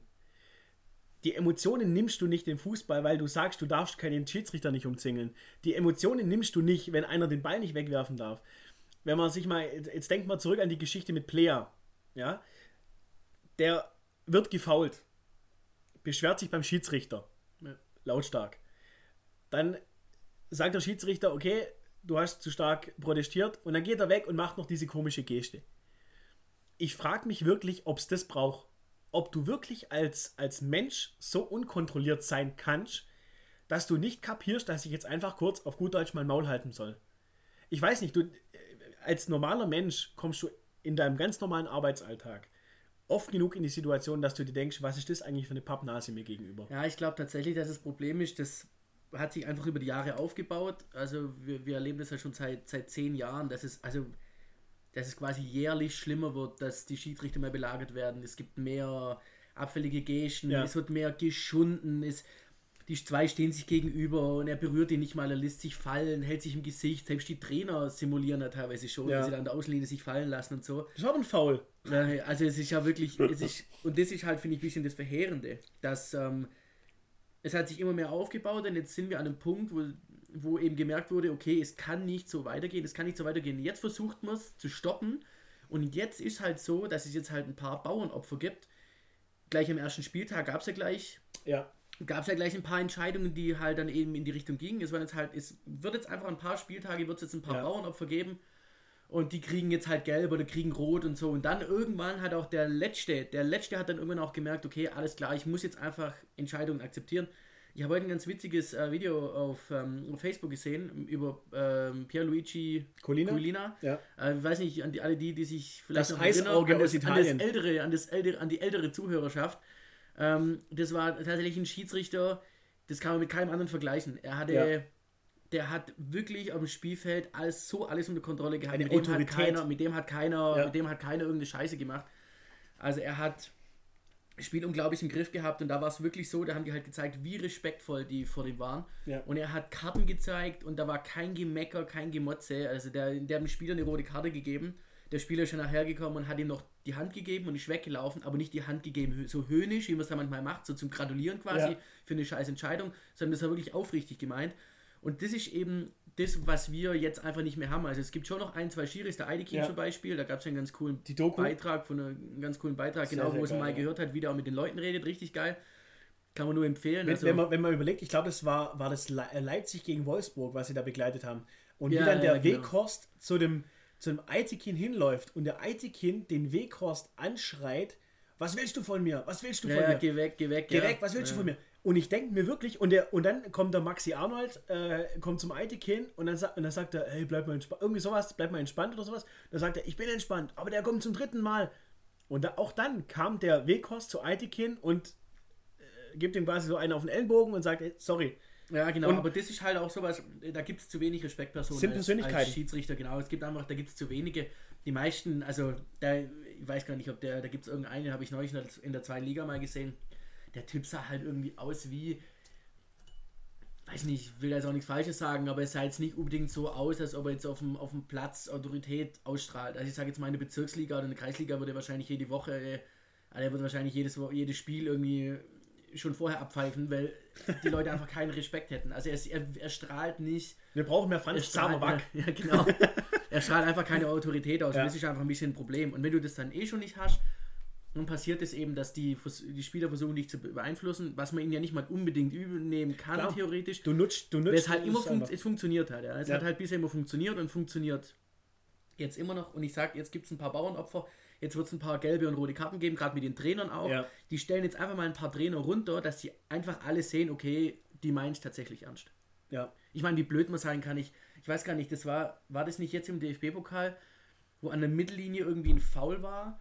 Und ähm, ein Abwehrspieler ist vom eigenen 16er zum, Mittelfeld, zum Mittelkreis gerannt und hat sich beim Schiri beschwert. Und der Schiri hat nicht mal, der hat sich nicht mal angehört, der hat sich umgedreht und ihm sofort gelb gezeigt. Also er hat sich nicht mal angehört, was er gesagt hat. Er ja. hat gesehen, der Abwehrspieler kommt hergerannt, wollte was von ihm. Ist auch richtig hat so. sich umgedreht, gelb ja. gezeigt, dann kam, dann hat er weitergemacht, dann kam ein anderer Spieler her und hat ihn dann weggezogen, weil ja. er ihm gelb-rot gezeigt. Und das ist aber genau der richtige Punkt. Genau. Was hat der Abwehrspieler, und das haben wir auch schon bei den Torhütern teilweise gesehen, der soll einfach in seinem Scheiß Tor bleiben. Der Sommer, als die Geschichte mit Player läuft, fand ich inkonsequent wenn der Sommer von seinem, der ist, der ist nicht Kapitän meiner Meinung nach, der, war, der hat nicht die Binde getragen, wenn ich mich richtig erinnere. Ja. Weil ich glaube, in der Situation dachte ich mir, okay, jetzt kommt der Kapitän und versucht das Ganze zu klären. Und da dachte ich mir, okay, der hat gar keine Binde an. Ich kann mich jetzt auch täuschen, aber was hat ein Torwart 35 Meter vor dem Tor zu tun? Ja, als ob es die anderen nicht geregelt kriegen. Genau. Also ich meine, also und jemand zurückzuhalten. Ja. Ich meine, Entschuldigung, das gibt es am Samstagnacht um äh, 23.30 Uhr vor irgendeiner Dorfdisco, was man dort teilweise sieht. Was ist das für ein Gefühl, wenn du als Schiedsrichter, du stehst in, einer, in einem Stadion, wo vielleicht, gut, in Leverkusen 3000 oder in, in München halt 50, äh, 60.000 Leute sind, da ist eine Geräuschkulisse, dann kommen Spieler her. Du hast auf dem Ohr die Leute aus dem Videokeller, die sagen, wir gucken gerade die Situation an. Ja. Und deine Assistenten funken dir im Funk noch rein und dann kommt einer und labert dich zu. Hut ab. Also ich muss wirklich sagen, Hut ab vor diesen Schiedsrichtern, dass die sich das geben. Und klar kann man jetzt sagen, ich weiß nicht, die, der, der, durchschnittliche DFB-Schiedsrichter kriegt, was waren das, irgendwie 3, 4, 5.000 Euro pro Spiel? Irgendwie so, ja. So, ist okay, ist geschenkt. Das ist ein ganz anderes Level. Wir reden aber auch darüber, dass wir auf den Sonntag, an den Sonntagen brauchen wir Leute, die die Kreisliga pfeifen, die die Bezirksliga pfeifen, Landesliga pfeifen. Ja, kein Wunder haben wir immer weniger Schiedsrichter, genau. weil sie gar keinen Bock mehr haben zu feiern. Ich würde mir doch das auch nicht pfeifen. Ja. Die haben gar keinen Bock mehr. Die auf den dem halben Plätzen und müssen sie sich draußen von irgendwelchen 60-Jährigen noch als, als Pfeife beschimpfen lassen und keine Ahnung was. Ich meine, das ist ja noch die harmlose Variante. Ich meine, da gibt es dann auch anders. Also ich auch hier im Umkreis, sage ich jetzt mal, wo wir wohnen, äh, da gibt es ein paar Vereine, die schon, wo schon immer wieder, wo schon immer wieder auch zu Schlägereien ja. kommt und keine Ahnung was. Ähm, ich meine, keine Ahnung, wer hat schon Bock, sich sonntags, womöglich noch nach einem Suff am Vorabend, äh, da auf den Platz zu stellen und sich einfach nur, sich einfach nur zwei Stunden lang beleidigen lassen und so. Ich meine, ja. da hätte ich gar keinen Bock drauf, da wäre meine Zeit schon viel zu schade. Ja. Deswegen, wir können froh sein, dass es noch ein paar Leute gibt, die das machen. Und klar, es ist natürlich schon auch so, die Qualität der Schiedsrichter in der ersten Liga und in der zweiten Liga und in der dritten Liga ist natürlich, geht natürlich schon auch vielleicht ein bisschen zurück mit dem Hintergrund, weil halt nichts mehr nachkommt. Ja, also die, ja. die, die Schiri-Ausbildungen Du brauchst halt die Anzahl von Referees pro Saison. Ja, ja, es ist halt so. Wenn unten keiner Druck macht, weil er sagt, okay, ich. Genau, äh, dann sagen sie halt dann, pfeif du halt, obwohl er vielleicht eigentlich nicht unbedingt so. qualifiziert wäre. Das ist halt. Wie war, irgendwas mit den Fitnesstests gab es ja auch bei den, bei den äh, Bundesliga-Schiedsrichtern, dass da irgendwelche den, den Fitnesstest Ja, die haben das ja zurückgestuft so. dann irgendwie, ja. also, weil sie gesagt haben, naja, also irgendwie mir ein paar. Also irgendjemand mindestens, mindestens neun brauchen wir halt am, in der ersten Liga am Wochenende, ja. sonst wird es halt ein bisschen dünn. Ne? Plus also, Keller, ja. Plus Keller. Gut, also, sitzen können die meisten. Ja, gut, ich meine, das könnte auch der, das könnte auch der reine Kalmund reine Kalmund machen. Da bin ich mir sicher, da könnte ich reinsitzen, lecker, schön Schlachtplatte daneben gestellt. Ja, das wäre das wär ja, genau. Also das, da, ja. da, bin ich, da bin ich mir relativ sicher, da, da werden wir noch drüber diskutieren. Wie gesagt, grundsätzlich finde ich das Ganze richtig. Ähm, ja, Thema gelbe Karten würde ich sagen, es ist soweit durch. Ja, also ich, ich muss, ich für meinen Teil muss sagen, ich finde es gut, dass es, ich finde es gut, damit es härter gehandhabt wird.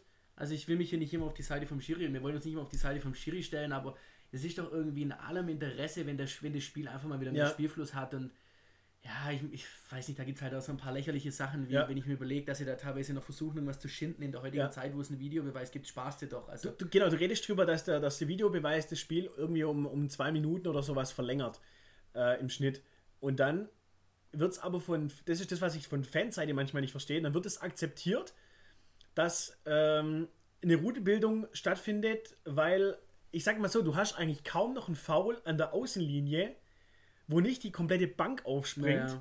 Ja, ja äh, dann gibt es noch einen Clinch zwischen den Trainern. Also, das sind Minuten, die da verloren gehen. Die, die ja. Netto-Spielzeit, ja, der ist zuträglich. Also, lasst uns da einfach mal nicht immer nur alles kritisieren, was da vom DFB, DFB kommt.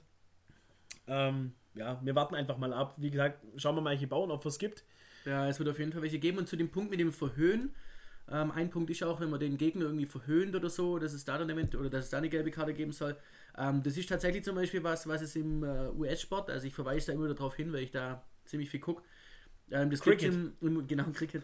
Äh, NFL, NBA und so gibt es tatsächlich. Also in der NFL zum Beispiel, wenn einer jetzt zum Beispiel einen Touchdown macht und der andere liegt am Boden und du gehst irgendwie drüber oder steigst über ihn drüber oder so, wird dir das quasi, ähm, kriegst du quasi auch eine Strafe. Also da ist es schon gang und gäbe. Das hat einfach nur den Hintergrund, dass du einfach verhindern willst, dass das Spiel sich unnötigerweise Aufheizt. aufbauscht und ja. aufheizt und so weiter. Klar, ich meine, der NFL ist natürlich schon mal ein bisschen was anderes, weil die weil es dann halt schon eine gewisse Grundaggressivität einfach auch klar. da ist, klar. Deutlich physischer. Ähm, aber trotz alledem finde ich es schon der richtige Weg. Ich meine, ja, es ist auch wirklich so, manche Spieler sollen sich einfach mal mehr mit dem Kicken beschäftigen, als dass sie da irgendwie großen, einen, einen strammen Max irgendwie markieren. Die sollen einfach kicken und nach, nach sich selber gucken.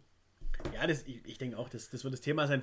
Frage, gibt es dann auch was, wenn man den Verein verhöhnt? Weil dann fällt mir der ein oder andere VfB-Spieler aus der letzten Saison ein. Also das war teilweise kurios. Nee, Ab, ja, ähm, genau. Ähm, apropos nach sich selber gucken, was macht denn eigentlich Jürgen Klinsmann die Tage? Äh, ich bin mir jetzt gar nicht sicher, was der gerade macht. Er, ich behalte mich gerade äh, so circa äh, zwei Minuten, äh, zwei Stunden äh, von Berlin auf. ähm, Aber das ist ja die, es ist ja, es ist unglaublich. Also wir zwei, wir haben uns, wir haben im Vorfeld mal, mal kurz eine Minute äh, uns mal kurz am Telefon ausgetauscht. Also wir gehen da beide ein bisschen mit einer anderen Ansicht dran. Ähm, ich glaube, wir sind, wir sind hier ein bisschen pro und contra ähm, Beckersohn. Ich persönlich muss sagen, Ehrlich gesagt, ich wusste gar nicht, dass dem sein Vater aus Berlin so kommt. Das, so das Unschuldslamm. Ich bin, ich bin ehrlich, ich wusste nicht, dass der eine Verbindung zu Hertha BSC hat. Wusste ich auch nicht. Ja, also dass hat der... Er, oder was? Äh, ja, mein Vater, äh, wir, wir sind äh, immer ins äh, Stadion gegangen. Das erste Spiel, da, da stand er mit der Hertha-Fahne in der Kurve beim VfB im Neckarstadion. Ich habe ja, direkt mein Trikot okay, verbrannt. Also ich mein, nee, ist, ist geschenkt. Also der Vater hatte irgendwelche Aktien bei dem Verein, aber. Puh. Ich meine, es ist, also er, Äh, ja, ich finde, er stellt sich da jetzt irgendwie auch gestern da mit seiner, mit seiner Facebook-Geschichte, stellt er sich da irgendwie hin, als, als wäre er irgendwie das, das arme Schwein. Also es gibt halt ein paar Sachen, die man, ja, wenn man sie dann irgendwie aufarbeiten würde, er fühlt sich auch nicht genug wertgeschätzt zum Beispiel. Aber kurz eine Frage zwischendurch. Hast du irgendwas Substanzielles mitgenommen aus diesen halben Stu halben Stunde Facebook Live? Ich nicht. Ja gut, ich muss ganz ehrlich sagen, ich habe da nichts geguckt. Ähm, also er hat ja im Prinzip nur gesagt, äh, äh, ich bin es nicht gewöhnt, äh, dass, man, dass ein Manager auf der Bank sitzt. Er denke ich mir, okay, also... Gut, aber er weiß schon, wo er unterschrieben hat. Also ich meine, also mein, meine Meinung zum Klinsmann ist sowieso, ich, ich fand, er hat es bei der WM ganz gut gemacht, aber ich glaube, dass es da weniger an Jürgen Klinsmann lag, sondern glaube ich mehr daran, dass es eine Heim-WM war und dass wahrscheinlich, also wenn du da deine Mannschaft nicht motiviert kriegst, wo denn dann? Ich glaube, Südkorea kam ja damals der, auch ins Halbfinale, also ich meine. Ja, ob da jetzt der Jürgen Klinsmann da jetzt der entscheidende Mann war, aber ich meine, die Leistung, also das war eine geile WM, da will ich ihm jetzt auch gar nichts nachsagen oder so, das war schon gut. Aber. Ähm, ich lasse dir ja, gerade noch eine Ingwer-Scholle ein, ne? Es war ja jetzt nicht so, dass jetzt bei USA, die, danke, ja, war jetzt nicht so, dass er bei USA die Riesenerfolge gefeiert hat.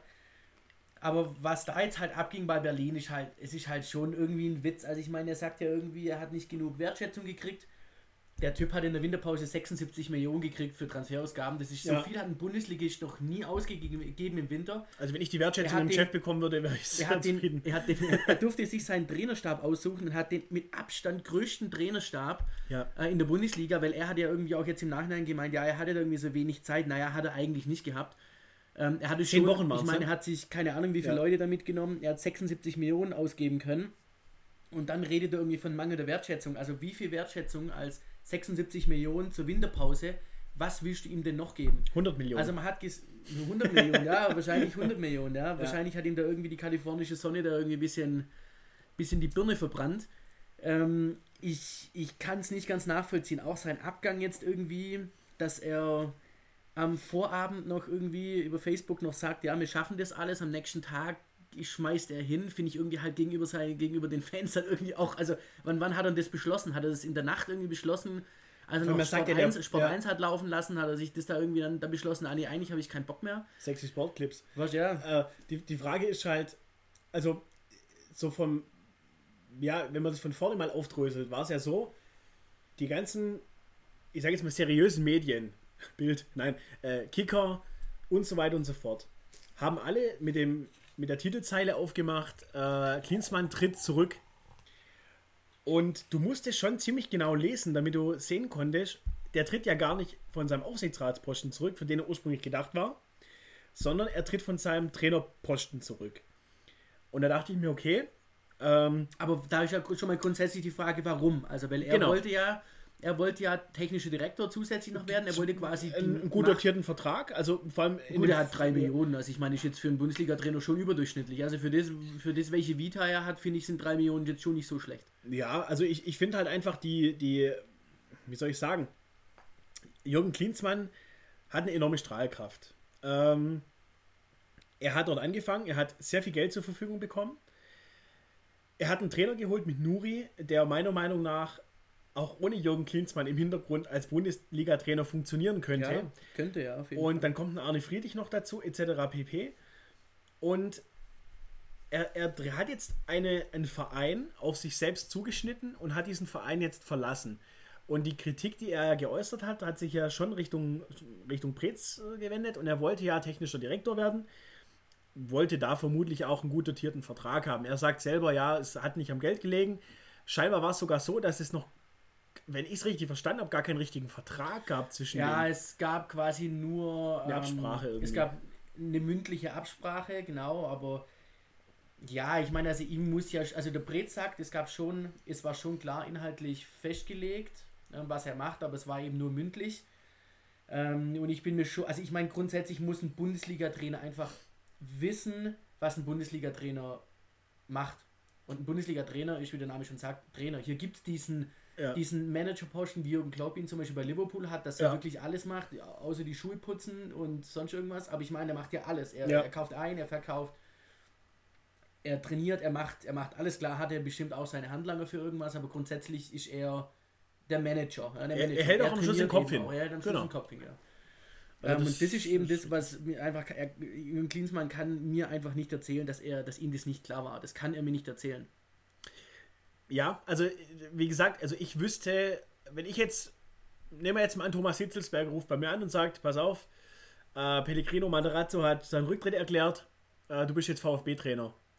Ähm, und ich würde jetzt am nächsten Montag gegen Bochum auf der Bank sitzen. Ich wäre nicht erstaunt, dass der Thomas Hitzelsberger und Sven Mislitan sitzen. Ähm, weil ja, man also, weiß das einfach. Also, ja, also ich meine, verfolgt er den deutschen Fuß, verfolgt er den deutschen Fußball so wenig, dass er keine Ahnung hat, ja. wie die Strukturen sind, kann ich mir nicht vorstellen. Die Frage ist auch, ob er, ob er, ob er, also ich meine, nichts gegen den US-amerikanischen Fußball, aber bestätigt denn diese Regel, dass man diesen, diesen Sport, ja, nennen wir es Sportdirektor oder den, den technischen Direktor, ja, für mich hat es immer nach, klingt das nach Hausmeister, ja, ja. Äh, der technische Direktor, me meinetwegen, aber ist das der entscheidende Erfolgsfaktor für einen Verein? Sehe ich, seh ich so nicht.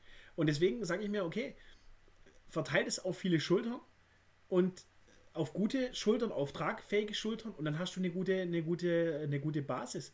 Aber allein, dass er jetzt diese Chutzpe hat und sagt, ja, äh, hm, also ich trete jetzt mal als Trainer zurück, aber ich bleibe ja, ich bleib ja ähm, äh, im Aufsichtsrat. Dann lässt er, dann macht er dieses Video, diesen, dieses Live-Video bei Facebook, wo er sich zeigt, wie Julian Assange irgendwie in der kolumbianischen Botschaft ja, und sagt, ja, ich bin, äh, ich bin nicht weit weg, ich bin nicht in den USA, ich bin äh, zwei, zwei Stunden von Berlin weg. Und, ich hab, und dann sagt er noch, ja, ich habe, äh, da haben sie zu mir gesagt, Jürgen, mach doch mal zwei Tage Urlaub. Äh, und dann sagt er, ich habe keine zwei Tage Urlaub wie die Mannschaft oder sowas. Mhm. Also ich meine, die Reihenfolge, oh die Reihenfolge, ähm, wie das Ganze abgelaufen ist, er hat ähm, am Vorabend, bevor er quasi den Porsche hingeschmissen hat, hat er noch über per Facebook Live-Chat, das macht er offensichtlich relativ gern, das ist wohl sein Lieblingsmedium, finde ich auch echt super. Also Machen wir jetzt dann bald auch? Machen wir bald auch, genau. Äh, da hat er den Hertha-Fans noch Hoffnung gemacht und es wird alles super und die Zukunft bringt's. Und am nächsten Morgen tatsächlich hat er Lars Windhorst, also dem Investor, eine SMS geschickt. Eine SMS. Oder eine Nachricht geschickt. Ja? Also ich, ich, mein, glaube, eine SMS. War, kann auch sein, war Telegram oder sonst irgendwas, dass er auf jeden Fall den Posten nicht mehr weiterführt. Ähm, und dann hat Lars Windhorst ihn versucht zu erreichen, zehn Minuten später, und da war schon in den Medien. Also, und dann danach hat er der Mannschaft Bescheid gesagt und dann danach Michael Breetz. Investor, also, das Medien, sieht man, das sieht man schon. Mannschaft, Breetz. Genau, also Boah. rein theoretisch müsste man sagen, schwierig. Theoretisch, also ich meine, er kann sich aussuchen, was er macht, aber grundsätzlich würde ich mal sagen, ich sag mal, entweder macht das mit allen gemeinsam. Ja. Oder er macht zum Beispiel Mannschaft und Brez. Aber ich glaube, zuerst, der Investor, zuerst der Investor und dann ähm, per SMS wohl gemerkt oder per Nachricht und dann direkt die, zu den Medien ja. zu gehen und dann danach die Mannschaft und so weiter, ist schon, ist für mich unglaublich charakterlos, muss ich ganz ehrlich sagen. Ich teile da die Meinungen von, von den meisten anderen oder ja. von vielen anderen. Das ist unglaublich charakterlos. Was ich dann noch viel charakterloser finde, ist dann zu sagen, ja, im Aufsichtsrat will ich aber trotzdem. Also ich meine, dann, ja. die haben mir jetzt aber eine klare Absage erteilt. Da war ja heute die, die PK und ähm, ja. da hieß es ja auch, die PK wird ohne Jürgen Klinsmann stattfinden. Kann ich natürlich auch verstehen. Also was wollen sie da jetzt noch? Nachher, das eskaliert das sonst komplett. Hat er sich nicht, hätte er sich nicht per Facebook Live ja, zur Pressekonferenz zuschalten können? Ja, hätte er theoretisch machen, machen können, ja. Also, ich meine, allein die Tatsache, dass er dann wirklich tatsächlich denkt, dass er nach dem Auftritt noch in, im Aufsichtsrat kann. Also, für mich ist er auch wirklich so, er hat sich durch diese Aktion in Deutschland komplett ja. rausgeschossen. Ähm, ich bin ja, ich habe ja damals schon zu dir gesagt, dass du gemeint hast, Jürgen Klinsmann, VfB Stuttgart, habe ich gesagt, oh, das wäre das Schlimmste, was passieren kann. Ja, er, er er hat eine, er kommt aus Göpping, glaube ich, oder so. Da ist schon, da ist schon was dran. Er hat schon eine Verbundenheit zum VfB und so. Aber meiner Meinung nach ist das ein mittelmäßiger Nationaltrainer und der hat keine Ahnung über irgendwelche Strukturen. Und dann hat ja damals der VfB gesagt, ja, da wäre wohl gar nichts dran. Ich war Gott froh, dass Hertha zugeschlagen hat. Ja, haben wir schon ein bisschen die Hände über den Kopf zusammengeschlagen. Ja. Ich, ich weiß halt gar nicht, ob der. Ich, ich würde sogar dem, dem VfB-Aufsichtsrat zutrauen, dass die sich da hätten komplett blenden lassen. Also ich muss, ich muss ganz ehrlich sagen, also äh, es ist ja auch so, es war ja, ich bin mir nicht 100% sicher, es war ja scheinbar so, dass Gespräche geführt wurden, aber Jürgen Klinsmann hat nicht die Befugnisse bekommen, die er haben wollte. Also quasi das, was ja in, in Berlin jetzt auch passiert ist. Er wollte reinkommen, das Ding greifen und sagen, ich reiße jetzt den Laden an mich. Genau, also ich meine, und er hat ja schon alles umgekrempelt. Also es genau. ist ja nicht so, damit er nichts gemacht hätte. Also ich war es nicht.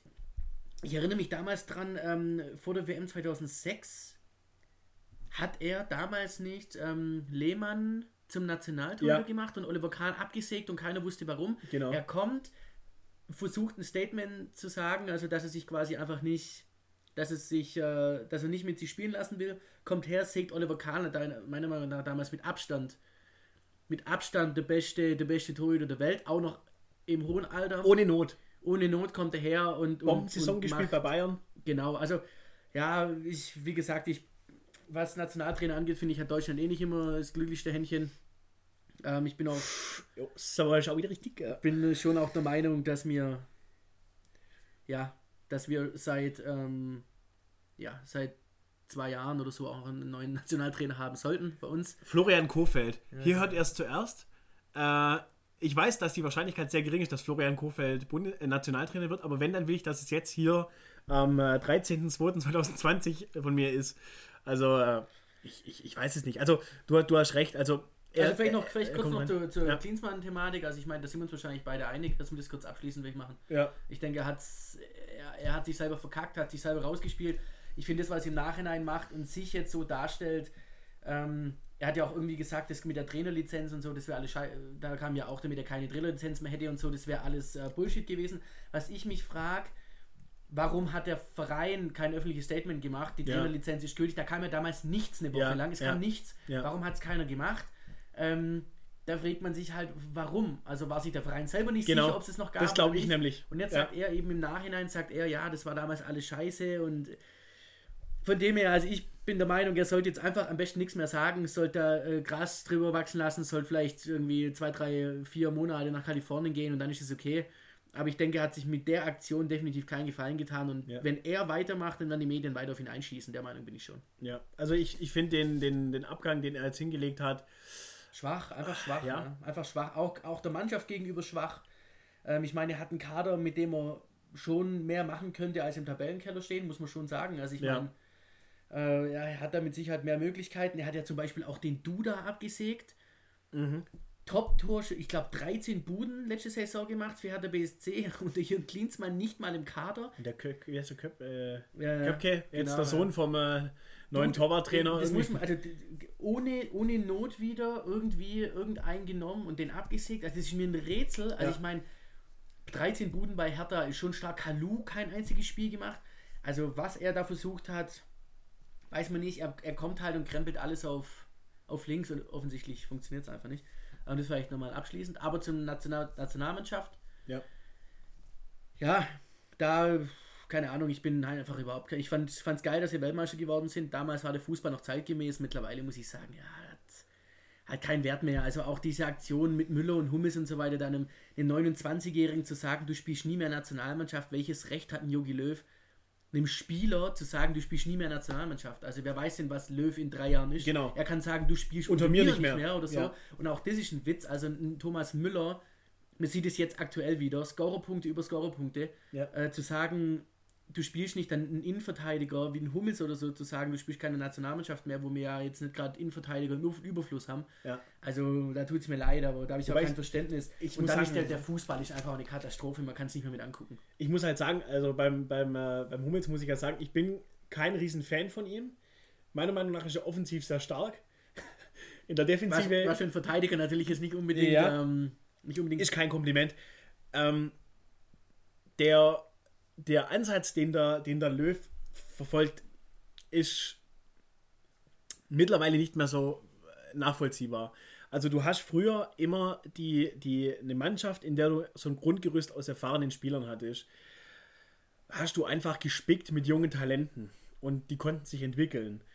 Äh, auf der anderen Seite, wenn du mal so, ich sage jetzt mal, weiß ich nicht, 15, 16, 17 Jahre zurückdenkst, die, die Mannschaften, die du damals hattest, das waren ja Haudegen, ja. Das war ja, das, das, das Spiel der Nationalmannschaft, das hat ja nichts von irgendeiner äh, technischen Finesse, ja. Und da muss ich halt sagen, es hat sich schon was bewegt. Wir haben sehr gut, also technisch sehr gute Spieler. Wobei man ja immer unkt und sagt, ja, die, die, die, die äh, F-Jugendspieler, die können mittlerweile acht taktische Systeme, aber ja, ja. mit Übersteiger können sie nicht mehr, ja. ja.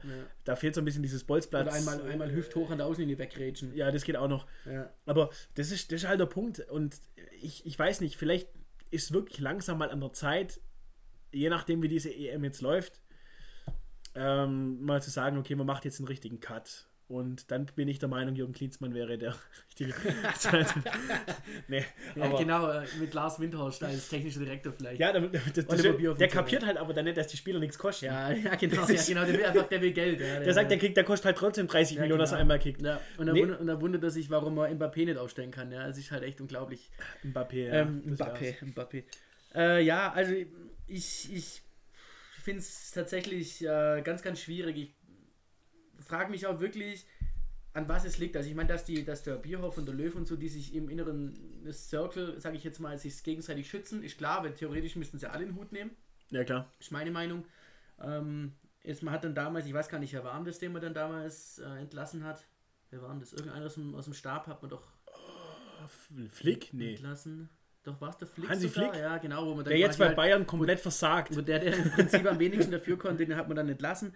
Was mich ähm, was mich tatsächlich, was mich wirklich richtig stört, ähm, ähm, Jogi Löw, ist einfach, dass er ständig, wenn, man drauf, wenn er darauf angesprochen wird mit Erfolg und so weiter und wie es denn weitergeht, sagt er jedes Mal immer, ja, junge Spieler, unerfahrene Spieler, äh, wir, werden auf, wir können nicht so denken, dass wir jetzt alles gewinnen und so weiter. Dann guckst du dir, guckst du dir mal die Aufstellung an und denkst dir so, Toni Groß, ja, sagen wir mal, Emre Can, die haben alle Champions League-Spiele ohne Ende. Kimmich, die sind alle im besten Fußballer, Alter. Und ja. da frage ich mich, wo, wo genau ja. sind denn die. Wo also, sind denn die. Also, die wenn Leute? du Erfolg haben dann willst, haben wir, dann, jetzt? Klar, wenn ich natürlich ein, wenn ich natürlich einen Sané nicht mit so einer. Ja. Äh, wenn ich natürlich einen Sané nicht mitnehme, weil ich sage, der kann doch nichts, aber der Premier League. Äh, der heißt Sahne. Ja, wenn, wenn der Sahne, genau, wenn der Sahne, wenn man den nicht mitnimmt, wenn man, wenn man sagt, der, ja, der kann nichts, scheiß mal drauf, ob das nachher dran lag, wegen Charakter oder so. Natürlich lag das an was anderem wahrscheinlich, aber ist doch völlig egal dann nimmst du ihn halt mit. Ich meine, die sechs, sieben Spiele, die du da hast und die sechs Wochen, die sie aufeinander sitzen, dann er, er muss sich ja nicht unbedingt mit ihm verstehen. Es geht ja mal darum, dass es Teamgefüge ist. Wir hatten einen Kevin Großkreuz bei der WM dabei. Ja, da, genau. ist, da ist auch noch Platz für einen Thomas Müller. So, ja, genau. Oder für einen Mats Hummels. Ich meine, über was reden wir hier? Ja? Und ich meine, er hatte sich das doch selber, selber zu, zu ähm, er das selber zu verschulden, dass wir vermeintlich wenig Erfahrung auf den Platz stellen. Wenn ich 29-Jährige, die schon alles gespielt haben, nicht mitnehme, weil ich halt naja, offensichtlich einfach nur ein Problem mit den Leuten habe. Also ich meine, fußballerisch müssen wir bei den Leuten nicht reden. Also ja. vor allem, dann sage ich halt mal, okay, hör zu, Thomas, für dich reicht jetzt einfach mal die nächsten fünf Spiele nicht oder das nächste halbe Jahr nicht, ja. dann gucken wir nochmal. Dann nominieren nicht, genau. Aber er macht eben genau das, was er schon immer macht, seine Machtposition ausnutzen und zu sagen, nee, ja. so geht's nicht. Und das war beim Sané damals genau das Gleiche.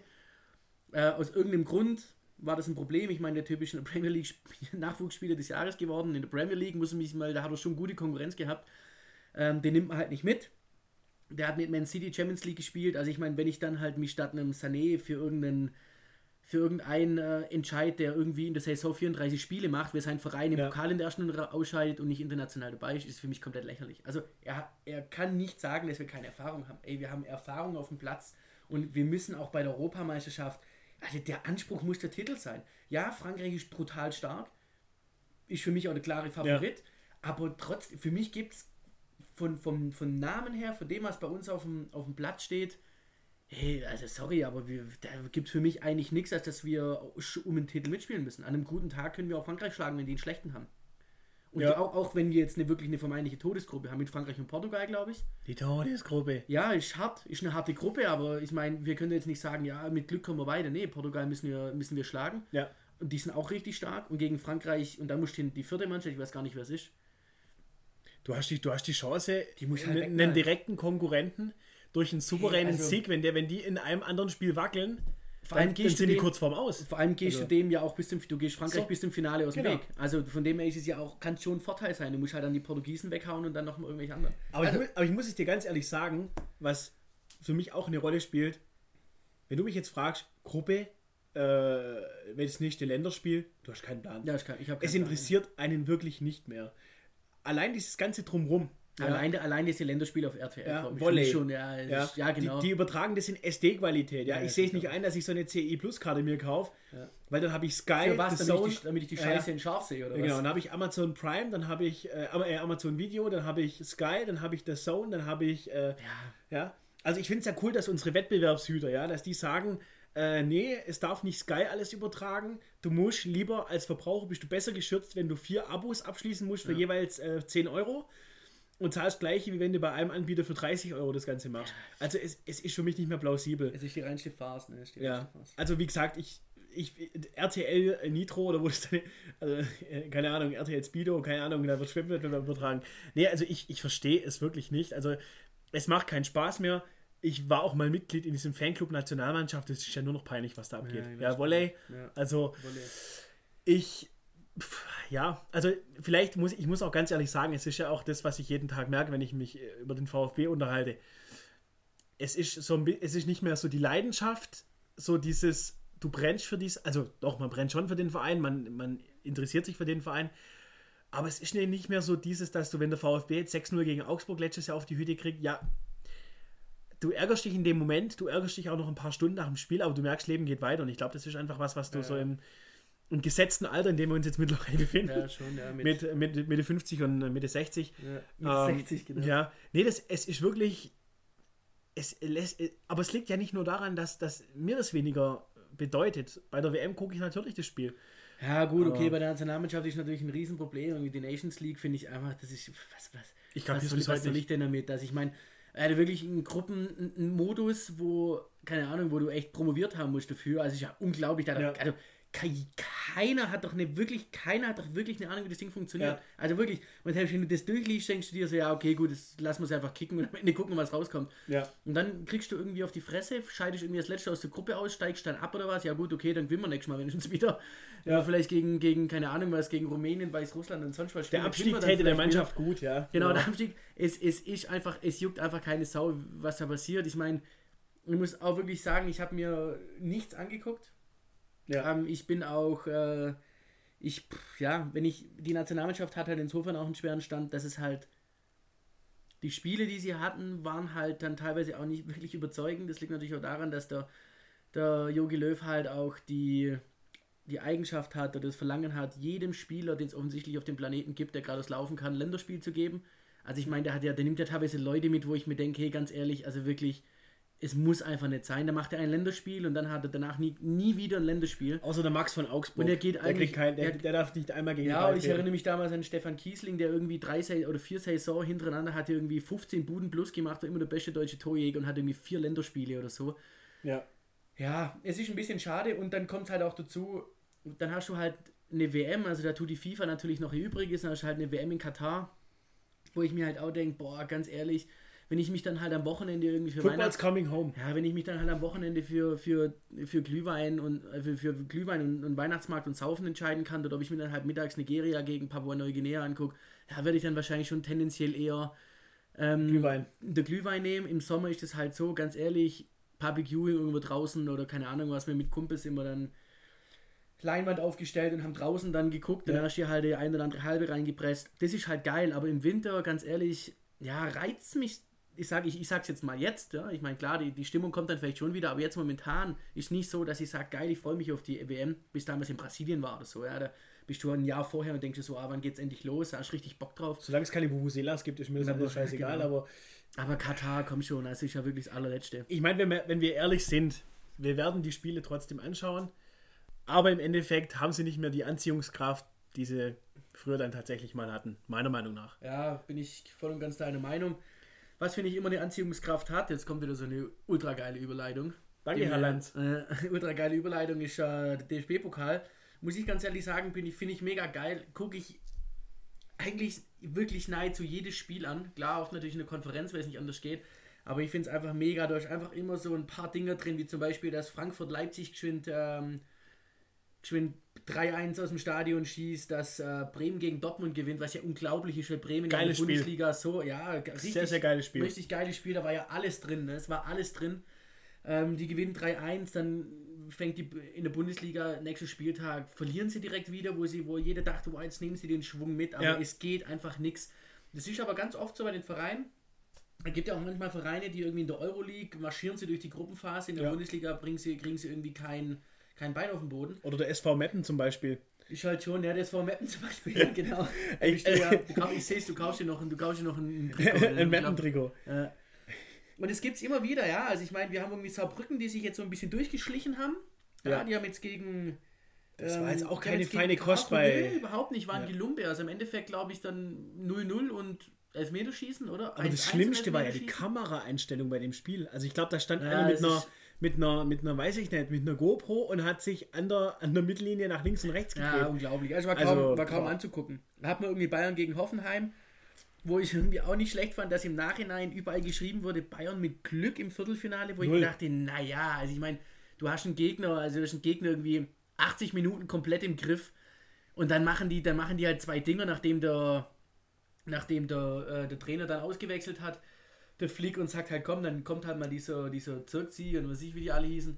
CC. Dann, genau, dieser ZZ, da hat er dann halt eins mal reingeschmissen und dann haben die halt ein Tor gemacht und dann ist klar, die Jungen ja. haben dann halt ein bisschen geschwommen, wobei der Zirkzi ja reinkommt und sofort hätte das Tor machen können. Ja, der, der, braucht ja immer eine, eine Minute. Eine halbe Minute danach hat ja. er die Riesenchance. Den kannst du auch wieder rausnehmen. Ja, den kann er eigentlich, ja genau, den kann er eigentlich auch wieder querlegen, hat er nicht gemacht.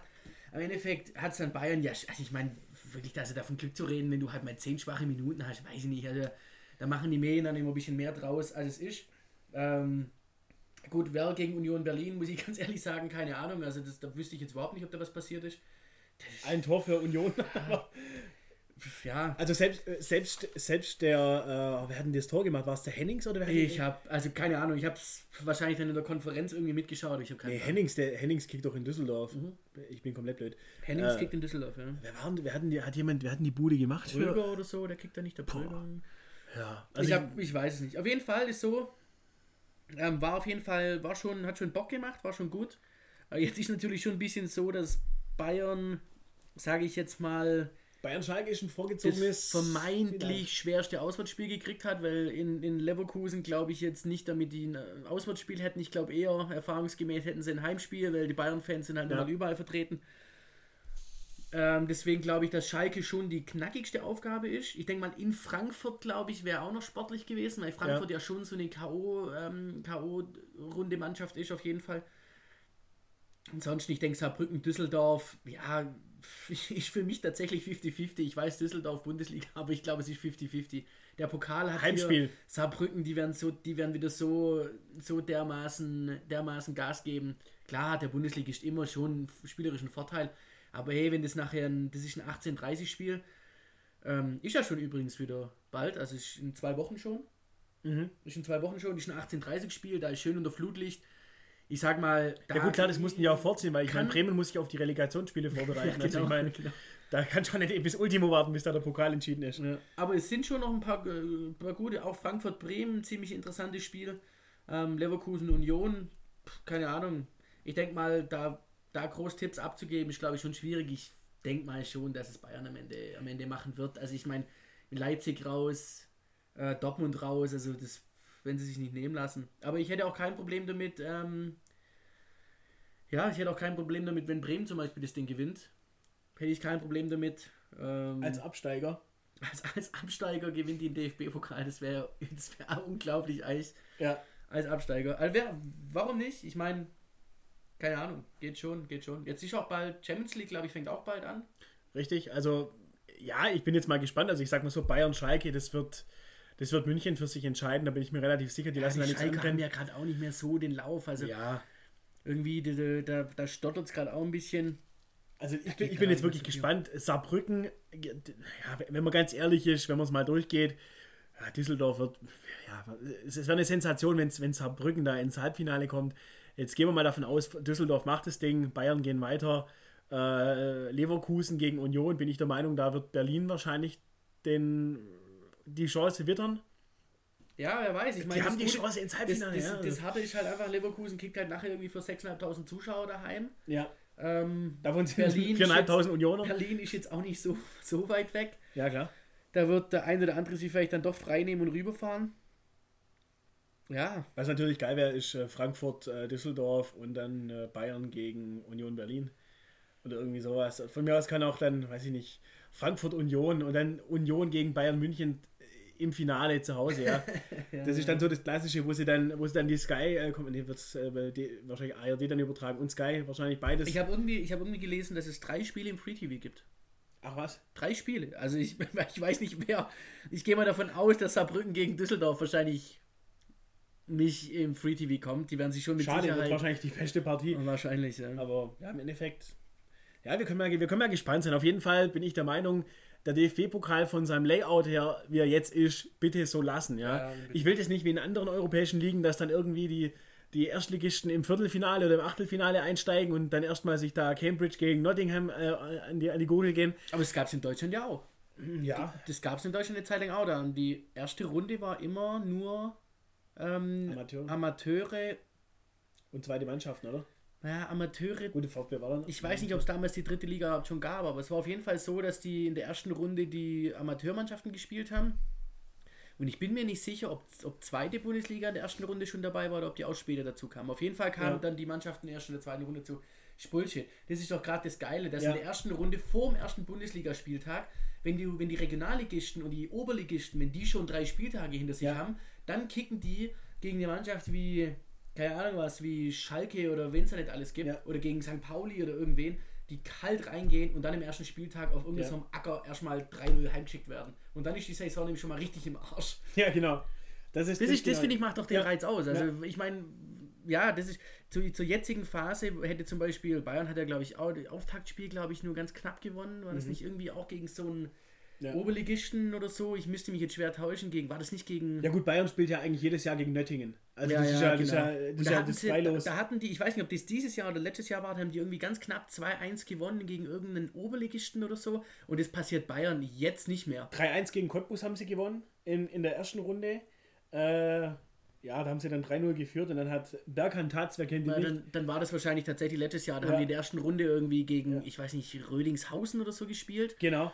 Und da haben sie irgendwie also auch 2-1 ja gewonnen und da hat der Rödinghaus noch ein Abseitstor geschossen, was zurückgenommen wurde, obwohl es eigentlich, glaube ich, keins war oder so. Es war ein bisschen, bisschen verzwickt und das passiert Bayern in der jetzigen Phase nicht. In der jetzigen Phase schlagen die die 8-0. Aber zu dem Zeitpunkt ähm, ist es halt so, die Bundesliga hat noch nicht angefangen und so. Das, von dem her, glaube ich, ist das, sollen wir so lassen, wie es ist. In England finde ich, ist es ja ganz, ganz schlimm. In England ist ja so, dass beim Unentschieden die Partien wiederholt werden und das finde ich, ja. ja da, da spielt dann quasi ich da gibt es den, so, den Airbag für den, für den Höherklassigen, ja. ja. Also, äh, genau. Du, du probierst mal mit der zweiten Mannschaft, wenn es nicht lang gibt es eh Wiederholungsspiel, ja. ja also aber, der Bullshit. Ja, und ich, vor allem finde ich, bläst den Terminkalender auf. Also ja. ich meine, es reicht doch schon, dass ich mir einmal so ein Spiel angucke und vor allem, wenn es dann 0-0 ausgegangen ist, warum soll ich es mir noch ein zweites Mal angucken? Also, ja, eben. Deswegen, diese, diese K.O.-Geschichte, die klassischen K.O.-Spiele, das ist einfach geil. Äh, und wenn man ganz ehrlich ist, wenn man die Fußball-WM anschaut, das macht, bringt ja gerade die Spannung. Ja? Die Gruppenphase, ja, mein Gott, wenn du das erste Spiel verlierst, äh, denkst du, ah, Mexiko, ja. Genau. lächerlich. Ja, ist ja lächerlich, die ah, knallen wir weg. Südkorea. Kein Problem. Ah. Schweden, na. Schweden, ja, egal. kein Problem. Ja, da machen wir in der letzten Minute die Bude und dann tschüss. Nein, aber das ist, wie gesagt, deswegen, lieber DFB, bitte lasst das alles so, wie es ist. Absolut, und, absolut. Genau, deswegen bin ich auch kein Freund davon, auch in der Bundesliga, diese Playoff-Runden oder was da alles, äh, wo sie, wo sie dann sagen, weißt du, wie, wie äh, Northern Conference, Southern Conference und was weiß ich, was da alles gibt. Ist es nicht, ist es nicht in, äh, in Niederlanden so, damit die da spielen die doch, glaube ich, die Meisterschaft? Oder haben sie früher die in Meisterschaft Playoffs aus. in Playoffs ausgespielt? Ja? Dass du die ich Top halt immer, oder 8 kommen also ich meine, es ist halt schon immer so, es ist ein bisschen, die, die, das auszuspielen, ist ein bisschen wie die Relegation. Also ich mhm. finde, das braucht einfach kein, das braucht einfach niemand. Also ich brauche einfach ja. keine Relegation. Ich finde, die Abstiegsrelegation ist einfach nur nochmal Geld gemacht und nochmal einfach irgendwie es rausgezögert, also die Scheiße einfach nochmal rausgezögert. Ich finde es einfach, ja. es ist grauenhaft. Das macht doch keinen Spaß. Welch, welches Relegationsspiel, sagen wir mal ganz ehrlich, welches Relegationsspiel hat wirklich Spaß gemacht anzugucken? Wir waren beim, beim, wir waren beim Public Viewing im Stadion gegen Union ja. Berlin. Wir haben uns beide für 10 Euro den, äh, den Relegationsschal gekauft, gefühlt. Nee, aber nicht, natürlich nicht. Nee, nee, aber wir waren da auf jeden Fall beim Public Viewing und ich meine, dann, dann hockst du da irgendwie mit, was, wie, was waren das, waren das 10.000 oder 8.000 oder so? Die komplette Cannstatter war, also ja, dann hockst du da halt mit ein paar tausend Leuten und guckst dir im Prinzip die Scheiße an. Also da musst du noch angucken, wie der eine sich dann noch im Freistoß da irgendwie dahinter die Mauer stellt, im Abseits rumeiert und so, da musst du dir das noch angucken, weißt du, was bringt's? Also ja. wem bringt es was? Da hast du einfach Aufstieg, Abstieg und gut. Aber ich glaube, das haben wir auch schon mal im ersten oder im zweiten Podcast, glaube ich, mal ein bisschen diskutiert. Also wer ja. da Bock hat, kann er gerne mal auch die anderen Folgen noch anhören. Die sind auf jeden Fall ähnlich gut wie diese. Ja. Ja. Die Podcast-Folge ist auch schneller vorbei als Rainer Kalmund am Salatbuffet. Vor allem, wir haben jetzt, fast, wir haben jetzt fast 90 Minuten. Ja, das ist doch gut. Also das wird ja. äh, richtig äh, gut. Äh, ja, also wir haben uns jetzt auch hier schon beide noch äh, gemütlich ein Bierchen aufgemacht. Die Marke nennen wir nicht, weil ja, ja nicht, dass unser Biersponsor äh, böse wird. Ja, genau, wir kriegen da immer kistenweise, kriegen wir immer das Zeug. Oettinger Radler. Also nee. ist auf jeden Fall, ist auf jeden Fall kein Krombacher, so viel glaube ich, können wir sagen. Ja, ja, das ist richtig. Nichts gegen Krombacher, also Krommacher, wenn ihr uns das Geld vorne und hinten reinwerfen wollt, gern. Und sich auch kein Oettinger. Wir trinken aber davon keinen Liter, ne? Also das ist. Ja. Nee, also ja, ich denke mal, wir haben unsere beiden Herzensvereine abgearbeitet. Bundesliga war mit dabei, Pokal war mit dabei. Ja, jetzt äh, denke ich mal, sind wir beide gut gelaunt, gehen optimistisch in ja, die nächsten Wochen auf rein. Auf jeden Fall, also auf jeden Fall richtig Bock, richtig Bock. Auch geil, dass jetzt der Champions League kommt, Pokal kommt. Ich sag's dir, meine, meine, meine Frau daheim, die wird, äh, die wird sich freuen. Ja. Wenn der Bur wieder nur vor der Glotze ist und, und Fußball guckt. Matthias, es gibt auch so viele andere Dinge, ja. ja genau. äh, zum Beispiel Champions League, Europa League, äh, DFB-Pokal genau. und Bundesliga. Geil ist dann immer, wenn man sich, äh, wenn man irgendwie Konferenz geguckt hat und sich dann abends auf der Zone immer nochmal die Bundesliga-Highlights anguckt, ja. obwohl man, obwohl man die Konferenz geguckt hat. Das ist einfach nur, es ist einfach nur geil. Ich muss aber sagen, ich habe, glaube ich, einen leichten Defekt. Und zwar, ich kann keine Konferenz anschauen. Und zwar habe ich immer das Gefühl, was zu verpassen, obwohl es eigentlich bei der Konferenz nicht möglich nee, ist, was also zu verpassen. Also muss auch sagen, also die Konferenz ist ja mittlerweile eine Katastrophe. Es passiert ja nichts mehr. Es ja. passiert ja nichts mehr. Also mittlerweile ist wirklich so, ich suche mir das Spiel raus, das Jörg Dahmann kommentiert und da bleibe ich dann. Ja. Egal, ob das, ob das dann Wuppertal gegen Kiel ist oder so, das ist dann ja. ist wurscht. Also uiuiuiui, oder, oder, besser gesagt, eieiei. Ja. Ja. Apropos, äh, apropos ähm, Dahlmann, vielleicht noch einen kleinen Programmhinweis. Ja, glaube ich, können wir geben. Also am Freitag. Moment, Moment, Matthias, Vorsicht. Der Programmtipp der Woche, präsentiert von 6093.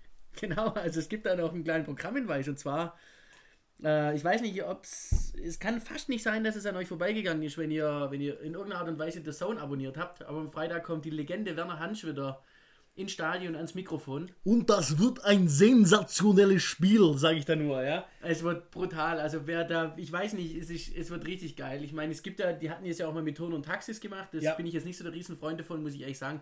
Ist jetzt nicht so meins. Ähm, das hat aber halt jedem, jedem, jedem das ja. seine. Aber Werner Hansch ist eine absolute Legende. Es gibt auf The Zone gerade auch einen Trailer der geht, glaube ich, oder ein Trailer ist vielleicht ein bisschen zu wenig, der geht, glaube ich, acht Minuten oder so, da redet er über seine, über seine Station, wie er angefangen hat und so. Und der redet wirklich, wie wenn er kommentiert. Also er, er kommentiert quasi seinen Lebenslauf und es ist wirklich mega. Also das müsst ihr euch auf jeden Fall mal angucken. Auf The Zone ähm, ist unser heutiger Sponsor. 20.30 Uhr. 20.30 Uhr. Ja. Ähm, Grüße, Grüße gehen raus an Wattenfall, die ENBW. Genau. E.ON. Ja. Nein, Spaß. Am Freitag, äh, für alle, die es nicht wissen, auf der Zone kann man sich auch einen Testmonat, Testmonat ja. machen. Das heißt, man kann den ersten Monat die ganze Sache auch äh, erstmal kostenlos nutzen und kann auch monatlich kündigen für einen relativ schmalen Taler. Also Leute, das ist auf jeden Fall schon eine feine Sache. Und wahrscheinlich hat es eh schon jeder. Und der Sound ist wirklich nicht unser Sponsor, auch wenn der Matthias euch jetzt die Zahlungshinweise durchdiktiert. Äh, ich stelle dann noch einen Link rein, auf über den ihr das dann bitte bucht. ja, genau. Ein Reflink, genau. Ja, genau. Nee, also ja, es ist, es ist wirklich so, ähm, ich, ich finde es einfach, einfach geil, weil das, das bringt mich so zurück. Du, du wirst am, äh, am Samstagabend, äh, holen dich die Eltern äh, frisch gebadet aus der äh, aus der Badewanne, du kriegst ja. dein Leberwurstbrot hingerichtet, ja. deine Tomaten aus dem Waschbecken. Und du hockst dich mit dem Vater einfach voran und äh, da wird dann mm, Penza, ja? ja. macht die Bude Ebbesand und wie sie alle hießen. Ja. Ebbesand, ja genau. Ebbesand. Ja, wir könnten jetzt noch ein paar Namen drüber. Äh, Marco Rehmer, ja, ja äh, Marcelinho. Marcelinho. Wie sie, wie sie alle hießen. Äh, ja, es gab schon ein paar richtige Granaten irgendwie. Da gab es ja auch noch äh, Jaco, gab es ja damals dann noch der Darius Wosch ist schon ein bisschen, äh, sind alles so brutale Spielmacher gewesen. Darius Wosch. Marcel von Bochum. Marcelinho hatte mal so ein, was war das, ein 60, 50 Meter oder 40 Meter Tor hat ja. von der Mittellinie gemacht. Nun gut, wir wollen es nicht unnötig, unnötig in die Länge ziehen. Ja. Äh, danke auf jeden Fall fürs Zuhören. Ja. Und äh, haut rein, genau. Und wir sehen uns bald wieder. Es kommt die nächste Folge. Und äh, ja, lasst uns doch gerne einfach mal bei podcast.de, bei iTunes, beziehungsweise bei Apple Podcast äh, ein Abo da, ja, äh, lasst uns eine Bewertung da. Wie gesagt, wir veröffentlichen gerade das Ganze so ein bisschen über einen, über einen Brustring-Blog noch. Em, Empfehlt es gern weiter, auf jeden Fall. Genau, an eure Freunde, die genauso wenig Ahnung von Fußball haben wie wir. ja, genau. Und ja, wie gesagt, äh, wir nehmen uns nicht ernst. Äh, genau, nicht immer alles für bare Münze nehmen. Genau. was, wir, was wir sagen, wir nehmen uns schon selber ein bisschen aufs Korn. Genau. Stuttgart ich, kämpfen, Dietrich raus. Ja, genau. In diesem Sinne, ja, wünschen wir euch einen schönen Donnerstagabend. Wir werden heute die Folge noch ausjagen und schon mal ein schönes Wochenende. Ja, und wir hören uns Wochenende. bald. Jawohl, egal, gut Kick in die Runde. Ja, gut Kick in die Runde, viel Erfolg, egal welchen Verein ihr supportet. Macht's gut. Euer Oliver. Außer sich Hoffenheim dann nicht. Ciao.